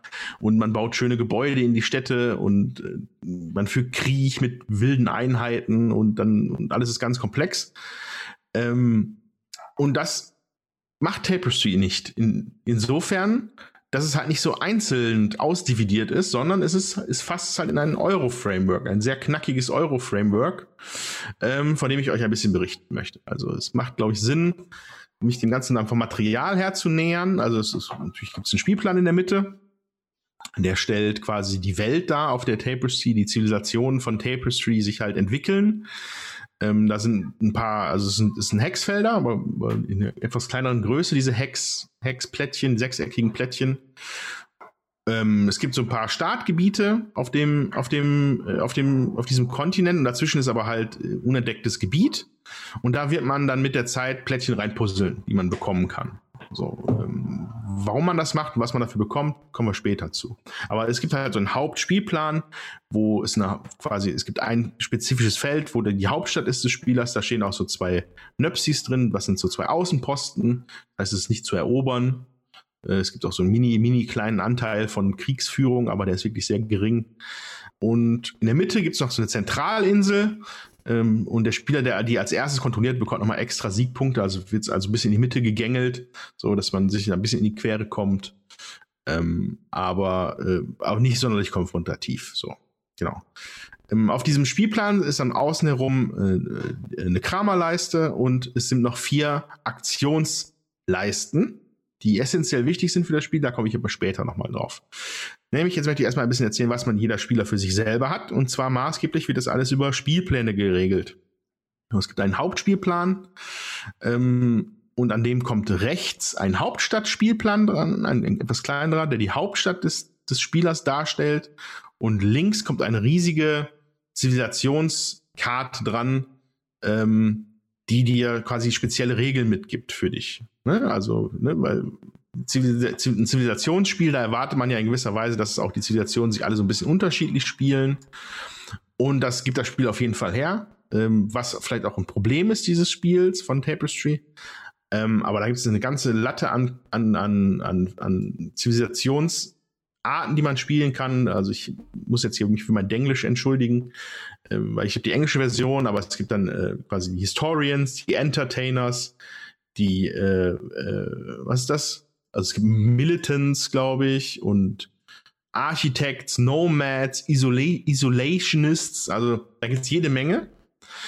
Und da wird das Spiel tatsächlich auch ein bisschen asynchron, äh, nicht asynchron, asymmetrisch zwischen den Spielern, weil die doch teilweise sehr spezielle eigene Regeln mitbringen. Also ich, in den zwei Partien, die ich gespielt habe, ich habe eine Solo-Partie gespielt und eine Drei-Spieler-Partie. In der ersten Solo-Partie hatte ich die, hm, also die Bilder heißen die. Und deren äh, die bauen halt gerne Sachen und die möchten gerne große Statuen bauen. So, und äh, da hast du quasi auf deinem Zivilisationsspielplan extra so, so Felder abgegrenzt, wo du Gebäude, die du sonst in deinem Hauptstadtplan verbauen würdest, kannst du stattdessen dort verbauen, um dann dir einen speziellen Bonus rauszusuchen. Der wird natürlich, je höher die Statue ist, wird der Bonus immer besser. Ne, wenn die Statue fertig ist, gibt es auch dicke Siegpunkte dafür. Aber da kann man halt stattdessen den Haupt, seinen eigenen Hauptstadtplan zu bespielen, noch einen extra Plan mit den kleinen Gebäuden bespielen, von denen ich gleich noch erzählen werde. Ähm, in meiner zweiten Partie wiederum hatte ich sowas wie, ich bin mir nicht mehr ganz sicher, wie die hießen, ich glaube irgendwie Orakel oder Astronomen oder sowas. Das war insofern ganz lustig, dass du in vier Kategorien, die man quasi aus dem Spiel ableiten kann, also Fortschritt auf einer von den Aktionsleisten, äh, eroberte Gebiete, erforscht Technologien, sowas in der Richtung. Da muss man auf einer Skala von 1 bis 10 festlegen, wie viel man denn am Ende der Partie haben wird. So, weil man ja so toll in die Zukunft gucken kann als Orakel. Und wenn du dann, wenn das dann auch, wenn du dann, wenn du dann triffst, dann äh, gibt es dafür extra Siegpunkte. Würdest du denn sagen, also die, die Wahl des Volkes, gibt das dir so ein bisschen den Spielstil vor oder so eine erste, erste Richtung, wo du hin steuern willst oder kann man das so eigentlich nicht sagen? Mm, ich glaube nicht, dass sie den Spielstil, also, also ist, ehrlich gesagt, ist es zu früh, um das zu beurteilen. Ich habe mhm. nur erst zwei Partien gespielt. Ich glaube aber, ähm, es fühlt sich so ein bisschen an wie so eine, wie so eine eigene Mechanik, die man aber sich selber, die man selber bespielt quasi. So den Einfluss auf, die, auf das Spielgeschehen selber, das bringen nachher andere Sachen mit. Aber diese, diese, diese Zivilisationssachen, da kannst du dir quasi selber Vorteile erarbeiten. Ähm, das aber ein bisschen abseits ist von, von dem restlichen Spielgeschehen, ist mein Eindruck erstmal. Ähm, aber äh, too early to, to say, ganz mhm. ehrlich. Ne? Also, aber, auf jeden Fall unterscheiden sie sich aber stark. Ne? Ja. So, also ich denke mal, die Isolationisten werden sicherlich irgendwie auf, dann auch auf das Spielfeld gucken, dass man möglichst weit weg ist von allen anderen oder so. Ja, insofern beeinflusst das Spiel wahrscheinlich schon. Mhm. Genau. Also, genau. Links liegt der Zivilisations, die Zivilisationspappkarte, riesig groß, schönes Material, so, eine, so, so ein raues, so ein raue, rau gedrucktes Ding habe ich noch gar nicht in der Hand gehabt, so eine Art von Material, hat wieder Feuerland, wieder feinstes, wobei das ist ja tatsächlich äh, ich habe ja von Stonemeyer, nicht von Feuerland. Äh, haben sie da vom Feinsten abgeliefert. So, ähm, rechts erwähnte ich, kommt der Hauptstadtspielplan hin. Ähm, das muss man sich erstmal grundsätzlich wie so ein Sudoku-Feld vorstellen. Also da gibt es ähm, neun Sektoren, die halt wiederum einzelne Felder haben. Ähm, und die sind dann insofern noch ein bisschen ausdifferenziert, dass man sich aussuchen kann, was es denn für eine Zivilisation ist. Also wir sind jetzt die Architekten aus den Bergen zum Beispiel. Dann hast du einen Bergstaat-Spielplan für deine, für deine Hauptstadt. Oder du bist eine, eine Flussland- äh, Orakel-Zivilisation. Dann hast du einen Flussland-Spielplan rechts daneben. So, und die unterscheiden sich dann insofern, dass da Felder drauf sind, die nicht bebaut werden können. Bebaut werden diese, dieses Hauptstadtding mit kleinen Minigebäuden, die man sich erspielt und mit Landmarks, mit großen Sehenswürdigkeiten. Ähm, da komme ich aber auch noch später zu. Und da ist dann halt die, das Puzzeln so ein bisschen unterschiedlich, ne? je nachdem, welche Gegebenheiten halt da in deiner Heimatstadt äh, herrschen. Wichtig ist dabei, ähm, äh, wenn man, also es sind halt in, in, so neun Sektoren aufgeteilt, wenn man es schafft, einen direkt komplett zuzupuzzeln, kriegt man eine Ressource zusätzlich. Das kann man sich schon mal im Kopf behalten, weil Ressourcen werden noch sehr wichtig werden. Ähm, und in den sogenannten Income-Phasen ähm, kriegt man für fertig zugepuzzelte Reihen und Spalten äh, bekommt man noch extra Siegpunkte. So, das kann dann auch über die Zeit, wenn es gut puzzelt, halt ordentlich Siegpunkte generieren. So, ähm, ich hatte ja erwähnt, das Spiel ist ein Euro. Das ist eine Siegpunktschlacht, das sei auch vorneweg schon mal gesagt. Äh, da möchte man gerne so zwischen 150, 200 Punkte am Ende haben, damit man irgendwie mitspielen kann. Und äh, das, da hört sich erstmal ein Siegpunkt wenig an für eine Reihe, aber das multipliziert sich in dem Spiel teilweise über, dass du halt mehrfach diese Siegpunktbedingungen halt erfüllst und dann das, das skaliert einfach nach oben und dann kriegst du unfassbar viele Punkte, was sich tatsächlich gar nicht schlecht anfühlt. Mhm. So, jetzt müssen wir noch über den Hauptspielplan reden, in der Mitte. Ähm, er ist bei allen Spielern gleich. Ähm, der besteht oben aus ähm, vier Reihen mit jeweils sechs Feldern. Ähm, und auf diesen sechs von fünf von auf fünf von diesen sechs Feldern pro Reihe werden so kleine Mini-Häuschen gestellt. Es gibt gelbe Häuser, graue Häuser, braune Häuser und rote Häuser. Und die stellen dann äh, äh quasi so äh, Handwerk, Jäger, Krieger und ich glaube einfach Wohngebäude da. So. Ähm, und, die, und die stellt man auf diese Reihe. Ganz links bleibt nur frei. Und mit der Zeit schafft man halt über Aktionen, darf man, darf man halt ein Häuschen darunter nehmen und dann vermutlich auf den Hauptspielplan, auf den Hauptstadtspielplan hm, verpuzzeln. Und dadurch legst du dann auch neue Boni frei, die dann unter diesen verdeckt, erstmal verdeckt sind auf diesen Reihen. So, ähm, genau. Also und da, da werden dann zum Beispiel auch äh, so Siegpunktkategorien dann mit der Zeit aufgedeckt. Also wenn du es schaffst, irgendwie vier gelbe Häuser wegzupuzzeln, dann gibt es auf einmal für jede Technologiekarte, die du hast, drei Punkte oder so, mhm. anstatt nur einen. Ja? Und insofern kann man sich dann so ein bisschen in, auch in die Richtung sich dann, hm, wo man sich, wo man, wo es sich gut anfühlt, hinschieben und da dann Progress machen. Und drunter ist noch eine Leiste für Ressourcen. Die hat äh, acht, acht Plätze, also acht Felder von 0 bis 8. Und da jongliert man die vier Ressourcen des Spiels. Es gibt Waren, es gibt, ich glaube, Militärpower, Nahrung und Arbeiter. Das sind, das sind so die vier, vier, vier Ressourcen, die es gibt. Das sind so gelbe Säcke, so rote Sterne, braune Pilze und so graue Menschengestalten. Und ähm, die kannst du unten auf dieser Leiste nachhalten. Ähm, und die maxt halt aus bei 8. Also du kannst von maximal halt von allen Ressourcen 8 haben, dann ist halt Schluss. So, äh, genau. So. Und jetzt kommt noch ein sehr, sehr wichtiger Teil. Und zwar, das ist die Mitte von dem Spielplan, von dem eigenen Spielplan. Das ist die sogenannte Tapestry-Leiste. So, da ist Platz für insgesamt, also eigentlich ist da Platz für vier Karten für vier Tapestry-Karten. Tapestry Dieses Wort ist schrecklich, das werde ich ganz oft falsch sagen, gleich weiterhin. Und es gibt ein großes Tapestry-Kartendeck, ähm, wo man mit der Zeit Karten bekommt. Und ähm, diese vier, ja, diese vier Stellen auf dem Spielplan stellen vier Zeitalter dar, die man erlebt mit seiner Zivilisation. Ähm, das ganz linke Feld ist theoretisch schon mal vorgedruckt. Also Maker of Fire ist das erste, das erste, was deine Zivilisation geschafft hat. Wir haben jetzt Feuer geschafft. Und dadurch geht das halt ganz los. Ich könnte mir vorstellen, dass es manche Karten gibt, die das dann nochmal abdecken können. Aber in der Regel ist das erste Feld schon belegt. Und das heißt, man hat noch, man hat noch drei freie Felder, um im späteren Verlauf Tapestry-Karten dahin zu spielen. Und so eine Karte auszuspielen, läutet immer ein neues Zeitalter ein für dich. So. Und ähm, das ist insofern ganz interessant, weil es gibt nur fünf, vier Zeitalter. Danach ist, oder fünf, hm, eins, zwei, drei, vier. Ja, und dann gibt es noch mal eine Abrechnung, aber es gibt kein neues Zeitalter in dem Sinne. Ähm, und dann ist das, nach diesem Zeitalter ist einfach dein Spiel zu Ende. Und das ist nämlich ein interessanter Bestandteil von dem Spiel, dass es da tatsächlich asynchron ist. Jeder Spieler beendet das Spiel irgendwann, hm, wenn er nicht mehr kann oder wenn er nicht mehr möchte. Ja? Ähm, aber meistens ist es wahrscheinlich einfach nicht mehr kann, weil keine Ressourcen mehr da sind. Aber dadurch kann es ein bisschen verschieben, die, die Menge an Zügen, die die Spieler haben. So, ähm, grundsätzlich gilt, wenn man ein, am Zug ist als Spieler, kann man zwei Aktionen machen. In meisten Fällen macht man eine sogenannte Aktionsaktion, also eine Action, um auf den Aktionsleisten, die ich jetzt gleich erklären werde, voranzuschreiten.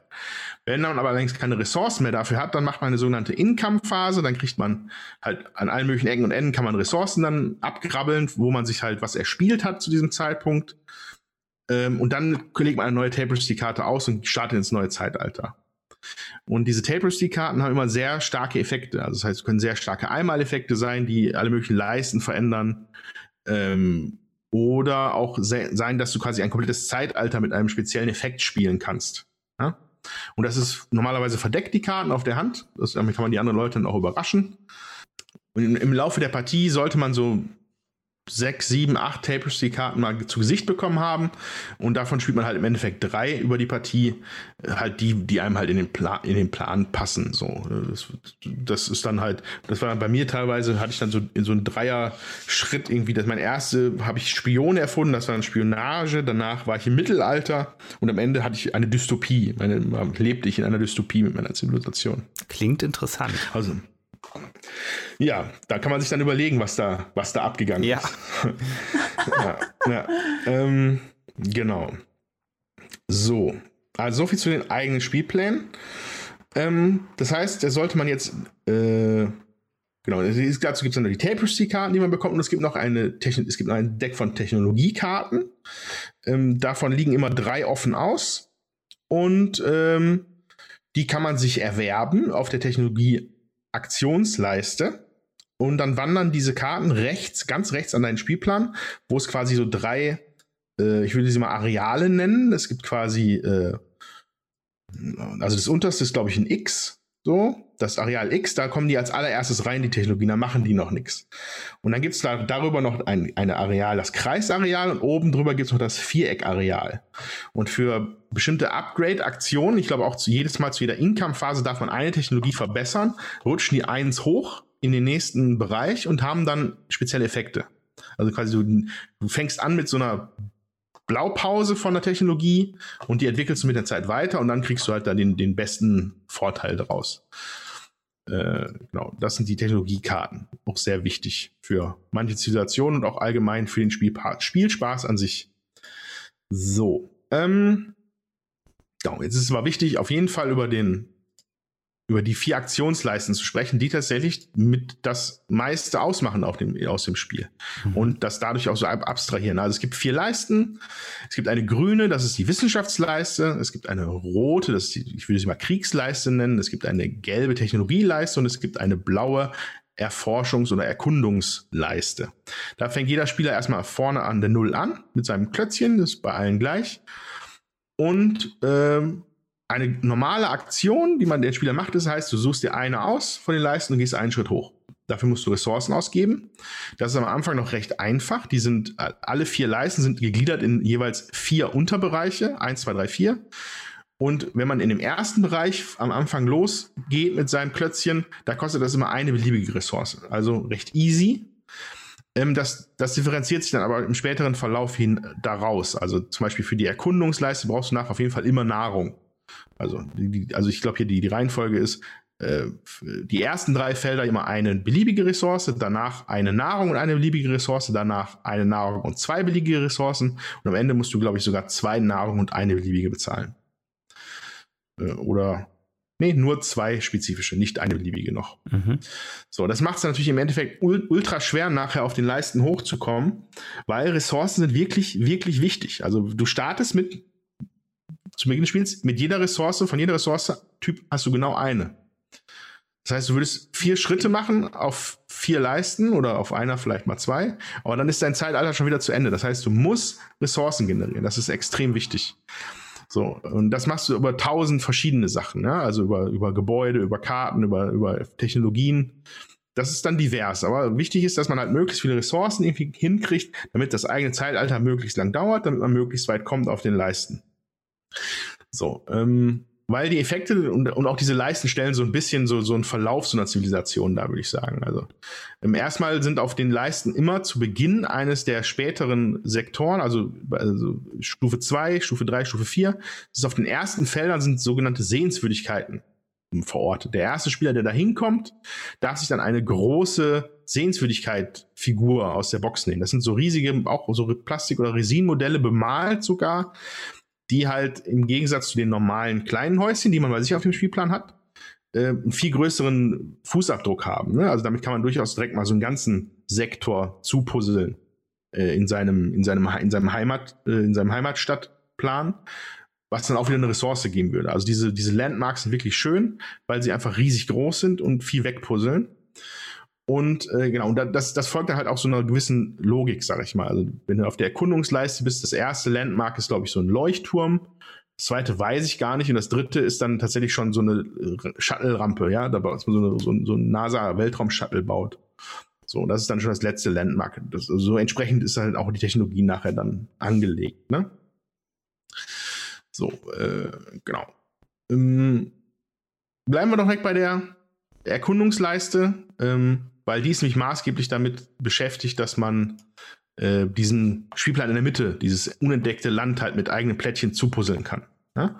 Also es fängt einfach am Anfang simpel damit an, dass du irgendwie zwei vom Stapel dir nehmen kannst und dann legen die offen bei dir aus.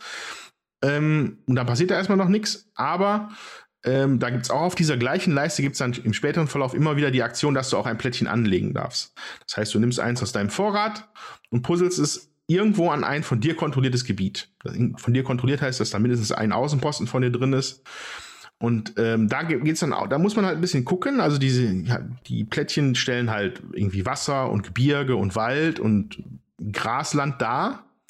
Und so viele, wie du passend aneinander puzzeln kannst beim Anlegen, so viele Siegpunkte bekommst du dann in der Situation. Mhm. Also da, äh, da, das hört sich erstmal nicht viel an, dass du dann halt da vielleicht vier, fünf Siegpunkte kriegst. Ähm, aber ja, ähm, das ist halt trotzdem so ein kleiner Bestandteil, warum man das macht. Ähm, dann, dazu gibt es noch zusätzlich dann einmal Ressourcen oft auf diesem Plättchen. Also du kriegst dann nochmal einmal Nahrung zusätzlich, dann, die dann, was im Endeffekt wieder ein weiterer Zug ist für dich, bevor du ein Zeitalter ändern musst. Also es ist auch ein wichtiger Bestandteil, diese, dass sich in der Mitte dieser Plan nach, nachher ausgestaltet. Und damit ist halt diese Erkundungsleiste größtenteils beschäftigt. Ähm, Im letzten Bereich tatsächlich, wenn du die Shuttle-Rampe gebaut hast, dann geht es aber sogar, tatsächlich sogar in den Weltraum für den Spieler. Das heißt, es gibt noch ein extra Deck an etwas größeren Hex-Teils, die den Weltraum darstellen. Und äh, da fliegt man dann auch ein bisschen rum was ich persönlich einen, als netten Touch empfunden habe, weil das bei Civilization, dem Computerspiel, ja auch oft so ist. Das Spiel endet quasi so ein bisschen, wenn man in den Weltraum startet. Dann hat man halt, dann hat man halt geschafft. Man musste nicht alles zerstören oder in Schutt und Asche legen, sondern du hast es technologisch so toll geschafft, dass du irgendwo anders hinsiedeln kannst. Das fand ich hier war so ein netter, äh, ja, netter, augenzwinkernder Parallele dazu, ja, fand ich. Ja. Genau. Äh, also, das ist die Erkundungsleiste. Machen wir schneller weiter, glaube ich, mit der, mit der Wissenschaftsleiste. Da bekommst du maßgeblich äh, zusätzliche Tapestry-Karten, witzigerweise. Und zusätzliche Würfelwürfe. Es, gibt mich, es gibt drei Würfel im Spiel. Zwei sind für die Kampfleiste, einer ist für die Wissenschaftsleiste. Und da das ist dann einfach insofern, dass du, wenn du ein Feld auf der Wissenschaftsleiste machst, darfst du würfeln und dann gehst du auf einer anderen Leiste, die du dir da erwürfelt hast, auch noch einen Schritt weiter. Hm. So, also Wissenschaft ist so die, das Fundament für alle anderen. Ne? Es pusht alles andere so ein bisschen nach oben. So, und da äh, gibt es natürlich auch Sehenswürdigkeiten. Ähm, und in der Regel haben auch die Felder nochmal äh, also es gibt halt Rewards, also das, was du kriegst, wenn du drauf gehst, und dann hast du nochmal optional auch noch, hast du auch noch einen Bonus dann da benutzen. Zum Beispiel hier, wenn du hier auf Feld Mathematik kommst, da gibt es eine Tapestry-Karte und du könntest aber auch für eine beliebige Ressource abgeben, darfst du ein graues Haus bauen. So, das ist dann quasi Feld 2 bei Science. Ähm, aber diese Boni gibt es auch bei, bei, allen Leisten. Es ist einfach nur zu viel, um das zu erklären. Da gibt es sogar ein ganzes, ganzes Sheet ist extra dabei, wo jedes, jedes einzelne Feld nochmal erklärt wird. Ähm, da ist ordentlich zu grübeln. Ja? Mhm. Ähm, mh, teilweise gibt es dann auch so, so, so, so Regressing-Schritte, da kannst du auch wieder zurücklaufen. Also wenn du quasi bei der Wissenschaft in die Neurowissenschaft kommst, dann gehst du entweder kannst du aussuchen, ob der Kampf oder auf der Technikleiste wieder zurückläufst. Ähm, was dir dann die Bonus Boni nochmal geben kann. Also das ist dann ganz wichtig, dass man das auch ein bisschen miteinander koordiniert. Wo stehe ich hier? Dann könnte ich damit da noch einen Schritt gehen, dann gehe ich hier wieder zurück, dann kann ich mir da wieder eine Boni holen, um eventuell wieder eine Ressource zu bekommen, um mein, um mein, mein, mein Zeitalter zu verlängern. Das ist also ziemlich gewitzt. Ja? Genau, also das ist die Wissenschaftsleiste. Dann gibt es die Kampfleiste, die rote Leiste. Damit werden größtenteils diese Außenposten platziert. Also das, da kann man jetzt ganz, kann man auch ganz schnell drüber reden eigentlich. Ähm, Außenposten sind so kleine Nöpsis, davon hat jeder Spieler ja, nicht viele, glaube ich, eine Handvoll. Sechs vielleicht oder so, sieben. So, und zwei davon stehen in der eigenen Hauptstadt. Und von da aus kannst du dann immer marschieren mit deinen, mit deinen, äh, mit deinen Außenposten, mit, den, mit, den, mit, diesen, mit dieser Kampfleiste. Das heißt, du baust in ein benachbartes Feld von dem, was du kontrollierst, einfach einen Außenposten rein. Wenn da schon einer ist, von einem anderen, wirfst du den einfach um und stellst deinen dazu und dann sind da zwei drin. Und sobald zwei Außenposten in einem Gebiet sind, kann da einfach nicht mehr gekämpft werden. Mhm. Also da kann man, da kann man halt auch gucken, dass man so Leute so ein bisschen abschneidet, vielleicht von irgendwelchen Sachen, die sich da abkrabbeln wollen, oder halt von der Mitte des Spielplans, wo halt irgendwie auch zehn Siegpunkte auf den Spieler äh, warten, der da als erster drin ist. Genau, und äh, genau im hinteren Bereich, das kann ich auf dem, ich will es jetzt nicht auspacken und auf dem Foto, was ich hier gerade habe, kann ich es nicht mehr genau gesehen, aber die hinten raus werden alle Technologieleisten echt da kommen echt crazy Effekte so in den hohen Technologien. So, das bleibt dann jetzt die letzte noch über, ist die, äh, äh, wie habe ich sie genannt? Technologieleiste, genau, die gelbe. Da kommt, da kommt man an diese Technologiekarten vor allem ran und äh, darf auch Technologien upgraden und so weiter und so fort. Das ist die gelbe Leiste. So. Genau. Und aus diesem Konstrukt entspinnt sich dann quasi dieses, dieses, dieses zivilisationsbauende, ja, ähm, was mich halt total überrascht hat, dass es wirklich über diese Leisten geht. Und du kannst ja auch, es ist nur sehr selten, dass du wieder zurücklaufen kannst. Also du musst es dir schon wirklich genau abpassen, was dann aber, wenn du es dich damit abfindest, aber auch wirklich ganz toll funktionieren kann. Ähm, ein gutes Beispiel dafür ist, es gibt eine Tapestry-Karte, die Renaissance. So. Die hatte ich in meinem Solo-Spiel äh, benutzt, benutzen können zu großem Effekt und in unserer Dreispielerpartie hat der Ben sie zu sehr großem Effekt genutzt. Und zwar, äh, die, wenn, du, wenn du diese Tapestry-Karte ausspielst, das heißt, du wechselst in die nächste Zeitalter, ne? ähm, darfst du aber auf allen Leisten ein Vorgehen. Das gibt diese Renaissance einfach her. Das sagt dieser Effekt. Du kriegst dann, du darfst dann keine, du kriegst dann nicht den Effekt von diesem Feld, aber du darfst den Bonus theoretisch nehmen. Das heißt, du könntest noch also im Idealfall konnte man quasi zum Ende des Zeitalters nochmal vier Gebäude bauen, ja? weil du einfach auf allen Leisten, ja. wenn, wenn, du halt die Leisten genau vorher einstellst, dass der nächste Schritt sich sehr, sehr lohnt, ähm, okay. ähm, weil, weil das ist ein massiver Spielzug möglich, der halt richtig, richtig viel Siegpunkte gibt am Ende. Und ähm, Entschuldigung. Und auf so einem Level muss man da halt viel denken, auf so eine abstrakte Art und Weise, wie halt, wie du halt diese, diese Aktionsleisten manipulierst und wie du damit halt dann den größten Nutzen daraus ziehen kannst. Und das war schon, das gibt sehr viel Tiefe, sehr viel Grübelei, hat aber auch den Nachteil, dass es, glaube ich, teilweise ein bisschen unbalanciert wirkt. So, ich glaube, das ist der Vorwurf, der wurde im Spiel schon 2019 gemacht. Ähm, der ist bei unserer Dreierpartie sofort aufgefallen. Einem, Christian meinte, äh, das passt halt für ihn gar nicht, ne? weil war, war so ein Gefälle quasi in diesen, in diesen Zivilisationskarten, die links liegen, also was man so speziell kann. Ja. Und witzigerweise, wenn man nachguckt, wurde das auch äh, nachgebessert, ja. Also es wurde nachgebalanced. Ähm, ich habe mir, es gibt einmal, einmal eine Liste, aber ich finde, die Eingriffe waren jetzt das sind jetzt eher so kleinere Sachen. Also du startest mal mit einer Ressource weniger oder du startest mal mit einer Ressource mehr. Mhm. Wobei wiederum so eine Ressource natürlich sehr, sehr viel ausmacht, weil das ja. einfach die Essenz von dem Spiel ist. Äh, da musste etwas nachgebessert werden. Und ich bin mir auch nicht sicher, ob die Renaissance-Karte nicht vielleicht ein bisschen zu heftig ist in den Händen von Spielern, die wissen, was sie damit tun. Ja. Aber grundsätzlich hat uns das, glaube ich, viel Spaß gemacht. Ähm, und äh, wenn man sich da einmal dran gewöhnt hat, an dieses sehr mechanische, macht es schon echt Bock. Kann man nicht anders sagen. Und äh, ja, das ist so der Überblick über Tapestry. Ja, habt ihr Fragen zu dem Spiel? Ja, also ich habe zwischendurch mal die Bilder mir angeguckt und da ist mir aufgefallen, dass es zwei unterschiedliche Spielpläne gibt. Nämlich so eine kleine Insel und irgendwie eine große Insel. Ach, ach so, okay. Ja, das, das ist tatsächlich für äh, Solo und bis zu drei Spielern und das andere ist für vier und fünf. Ah ja, also man kann das bis fünf Leute spielen, das ist ja auch genau, krass. Ein, ein, ein, bis fünf Spieler, ja. Mhm. Und äh, wie lange habt ihr jetzt gebraucht für eure Dreierpartie? Hm. Also mit Regel erklären ist natürlich immer noch mal ein bisschen länger. Ja, ja klar. Hm, mein Eindruck ist aber, dass das, wenn es einmal sitzt, spielt sich das sehr rund und sehr fluffig, weil es immer tatsächlich ist es ja nur, ich gehe einen Schritt auf einer Leiste, Punkt. Ja. So, und den weißt du normalerweise schon zu dem Zeitpunkt, wenn du wieder dran bist. Ja, so, okay. Ähm, also das, das hatte einen ziemlich guten Flow. Wir haben aber trotzdem halt sicherlich zweieinhalb Stunden damit verbraucht. Ne? Weil wir es natürlich auch auskosten wollten, glaube ich. Ja, und die Interaktion ist aber dann eher äh, auf dem Hauptspielplan in der Mitte, wo du dich da gegenseitig äh, zupuzzelst oder weg, also abschneidest oder, oder. Ja, also das ist, wenn bisher von mir der einzigste Ort, den ich da identifizieren konnte, wo sowas passiert. Es gibt sicherlich Tapestry-Karten, zum Beispiel irgendwie so, so Wikinger-mäßig, bist du dann unterwegs, ein Zeitalter lang. Da wird es natürlich auch extra belohnt, wenn du andere Außenposten kaputt haust. Ne? Mhm. Ne? Ähm, aber ansonsten ist es wirklich ein echt kleiner Anteil. So, mhm. ne? die, die, diese direkte, diese direkte äh, Interaktion oder sich da gegenseitig ärgern, eher weniger. Das ist mhm. wirklich auch sehr, sehr eurotypisch. Ne? Jeder mhm. baut da an seinem eigenen äh, halbwahnsinnigen Gebilde da quasi. Und äh, ja, also man, man haut sich da nicht auf die Glocke. Das ist definitiv kein Kampfspiel. Und mhm. ihr hattet jetzt aber ohne diesen Balancing-Patch gespielt, oder?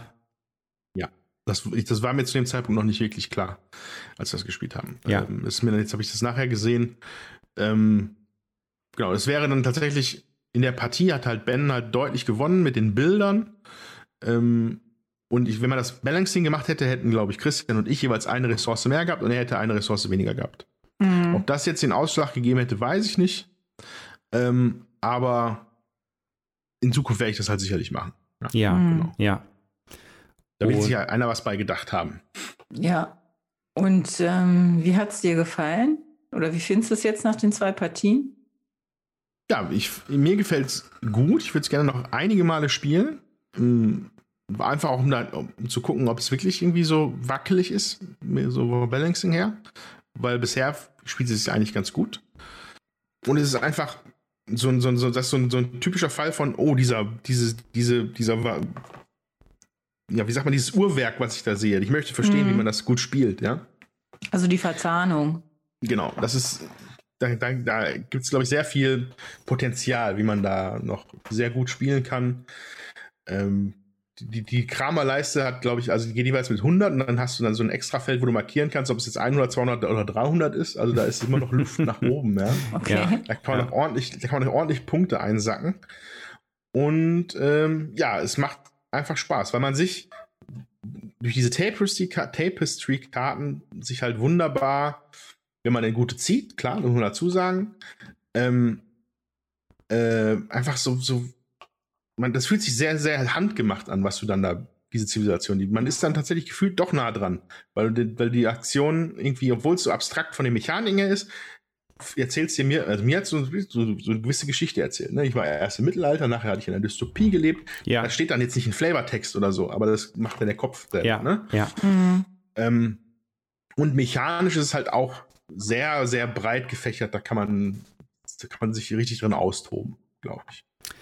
Und ähm, das Solospiel, ist das ein, ein echter Automa oder ist das. Das ist ein Original-Automa. Ja. Von Automa Factory. Habe ich, das war meine erste Partie, ähm, um das also auch kennenzulernen. Ähm, funktioniert gut, ist mir persönlich aber etwas zu gronkelig. Mhm. Ähm, also ich bin ja immer, ich bin ja immer hier der Verfechter für den Wingspan Automa, ein, ein Kartendeck aus elf Karten und das war's. Super gut. Ähm, der Tapestry, Tapestry Automa ist ein bisschen komplexer, zumal du zwei Automas spielst. Ach so. Wobei man, man kann es nicht, man kann, man, also es ist ein bisschen, also es ist ein bisschen unfair, das zu sagen, weil äh, es gibt einen vollwertigen Automa, der wirklich wie ein Spieler agiert, und dann gibt es noch das sogenannte Shadow Empire. So, das Shadow Empire spielt auch bei einem Zweispielerspiel mitspielen. Und der läuft einfach nur auf den Leisten nach, äh, nach Würfelwurf. Der macht sonst nicht viel okay. mehr, der würde aber theoretisch die Landmarks wegschnappen. Ja, hm? ja. Wenn du da nicht aufpasst. Das ist quasi einer der einer dieser Nicht-Spieler-Charaktere, den du führst. Und dazu dann noch den Automa, äh, der dann wiederum ein bisschen komplexer ist. Der hat halt äh, komplexere Entscheidungskarten. So, also das läuft immer insofern, dass du von, von dem, von dem Automa-Deck nimmst du zwei Karten, die du aneinander legst und dann in der, die, die beiden inneren, also da, wo die Karten sich berühren, ne? da sind die Anweisungen, die in der Mitte sind, aneinander, die führst du aus. Mhm. Und das sagt dann immer, okay, jetzt möchte der Automa möchte gerne auf der Leiste was machen und kriegt dann das dafür. Oder der, das Shadow Empire geht auf der Liste weiter. Und dann mhm. passiert noch dieses und dann noch jenes. Und das ist ein bisschen, das ist, funktioniert sicherlich, aber natürlich, je komplizierter das Spiel ist, Wingspan ist ja in dem Sinne nicht so kompliziert. Mm, mm. Je komplizierter das Spiel ist, desto komplizierter wird auch der Automa. Das hat mich auch bei Scythe immer abgeschreckt, den Scythe-Automa mm. mal zu spielen. Das ist einfach, das ist mir, das ist mir zu viel Aufwand gefühlt. Mm. Ähm, und insofern, ja, funktioniert, muss man aber ein bisschen Geduld mitbringen, glaube ich. Oder halt den Willen, dass man das wirklich auch dann solo spielt. Mm. Ähm, hat dann aber gut funktioniert. Ich glaube, ich habe mit tatsächlich verloren, aber nicht sonderlich hoch, so mit irgendwie zehn Punkten oder so gegen Automa. Ähm, das war dann schon mal auf jeden Fall gut. Was schön ist, der Automa hat noch so eine eigene Spielmatte. ähm, wo man halt das Material so draufpackt. Ne? Also du baust da keine Hauptstadt für den, aber du halt so einen eigenen Bereich, wo du so Sachen reinpackst. Den kannst du aber auf, ich glaube, fünf oder sechs Schwierigkeitsstufen, Schwierigkeitsstufen stellen. Mhm. Ähm, und zwar insofern, dass der dann halt in der Income-Phase, in seiner Income-Phase andere Sachen noch bekommt oder mehr Sachen okay. bekommt oder mhm. andere Dinge tut. So, und das ist eigentlich durchaus, das ist eigentlich durchaus cool gemacht. So. Also sicherlich ein, also wirklich ein kompetenter Automa, aber ein bisschen kompliziert. Genau. Ja. Ja, ich würde es euch tatsächlich vielleicht gerne mal zeigen, aber äh, ja. mal schauen. Hört sich interessant wir haben, wir haben mittlerweile, glaube ich, so viele Spiele, glaube ich, auf dem Stack, die wir auch mal gemeinsam spielen wollten. Das ist das nicht ganz Andreas, so einfach. Geht. Musst du mal zum Spielewochenende kommen? Ja, muss ich mal machen, wenn ich nicht im Krankenhaus liege. Mache ich das auch. ja, okay. Ja, ja. Dann, äh, ja. Klingt auf jeden Fall nach einer besseren Alternative. Definitiv. Jo, ähm, es gibt, glaube ich, noch eine Erweiterung für Tapestry, die habe ich noch nicht. Hm, werde ich mir vielleicht mittelfristig mal anschaffen. Aber momentan ist da noch so viel drin, da sehe ich noch nicht den Bedarf, mir das da äh, irgendwie mm. noch aufzuwerten. Da habe ich eher den Bedarf bei aller Erde, mir direkt die Erweiterung zu holen. Da ja, kann ich, da kann ich mich an anderen Mal noch von erzählen. Tee Handel und Handel. Und Tee und Handel, ne? Ja. Da sitzt ein schöner Kapitänsmensch auf der Bank und eine friesische Teekanne vor sich. Sehr nettes äh, Cover. Ja, da werde ich in einer zukünftigen Episode mal von berichten. Okay. Gut. Ja, das war jetzt ein ganz schön langer Monolog von mir. Ähm, ich hoffe, ihr draußen seid noch wach. Ähm, jo, das war's für heute, oder? Ja. Ich habe nichts hinzuzufügen nichts hinzuzufügen. Ich aber. Wir freuen uns auf eure Kommentare. Schreibt mhm. uns. Sagt, wie euch die Spiele gefallen. Tippt, was ihr zum Spiel des Jahres wählen würdet. Und ähm, ja, wenn ihr sonst noch was Nettes zu erzählen habt, wir hören immer gerne zu. Ähm, beziehungsweise, wenn der Tommy das dann vorliest. wir freuen uns auf jeden Fall über alles, was ihr schreibt. Genau, erreichen könnt ihr uns auf Twitter, auf Facebook und unter unserer E-Mail-Adresse würfelwerferpodcast.gmail.com mit UE wohlgemerkt. Und freuen uns, dass ihr uns zugehört habt. Ich hoffe, ich weiß gar nicht, wie lange jetzt die Episode geworden ist. Vielleicht ein bisschen kompakter, aber auch auf jeden Fall kein Kurzformat. Ja. Ähm, lasst von euch hören. Wir schauen, was die Zukunft bringt. Vielleicht sitzen wir bald wieder an einem Tisch. Und äh, wenn ihr eventuell ein paar Sterne für uns überhaupt bei dem Podcast-Anbieter eurer Wahl äh, mit einem kleinen Review dabei. Das wäre sehr schön, wenn ihr uns das geben könntet, ähm, damit wir noch viel mehr so tolle Zuhörer wie euch bekommen können. Und in diesem Sinne verabschiede ich mich und wir sagen bis bald. Tschüss. Tschüss.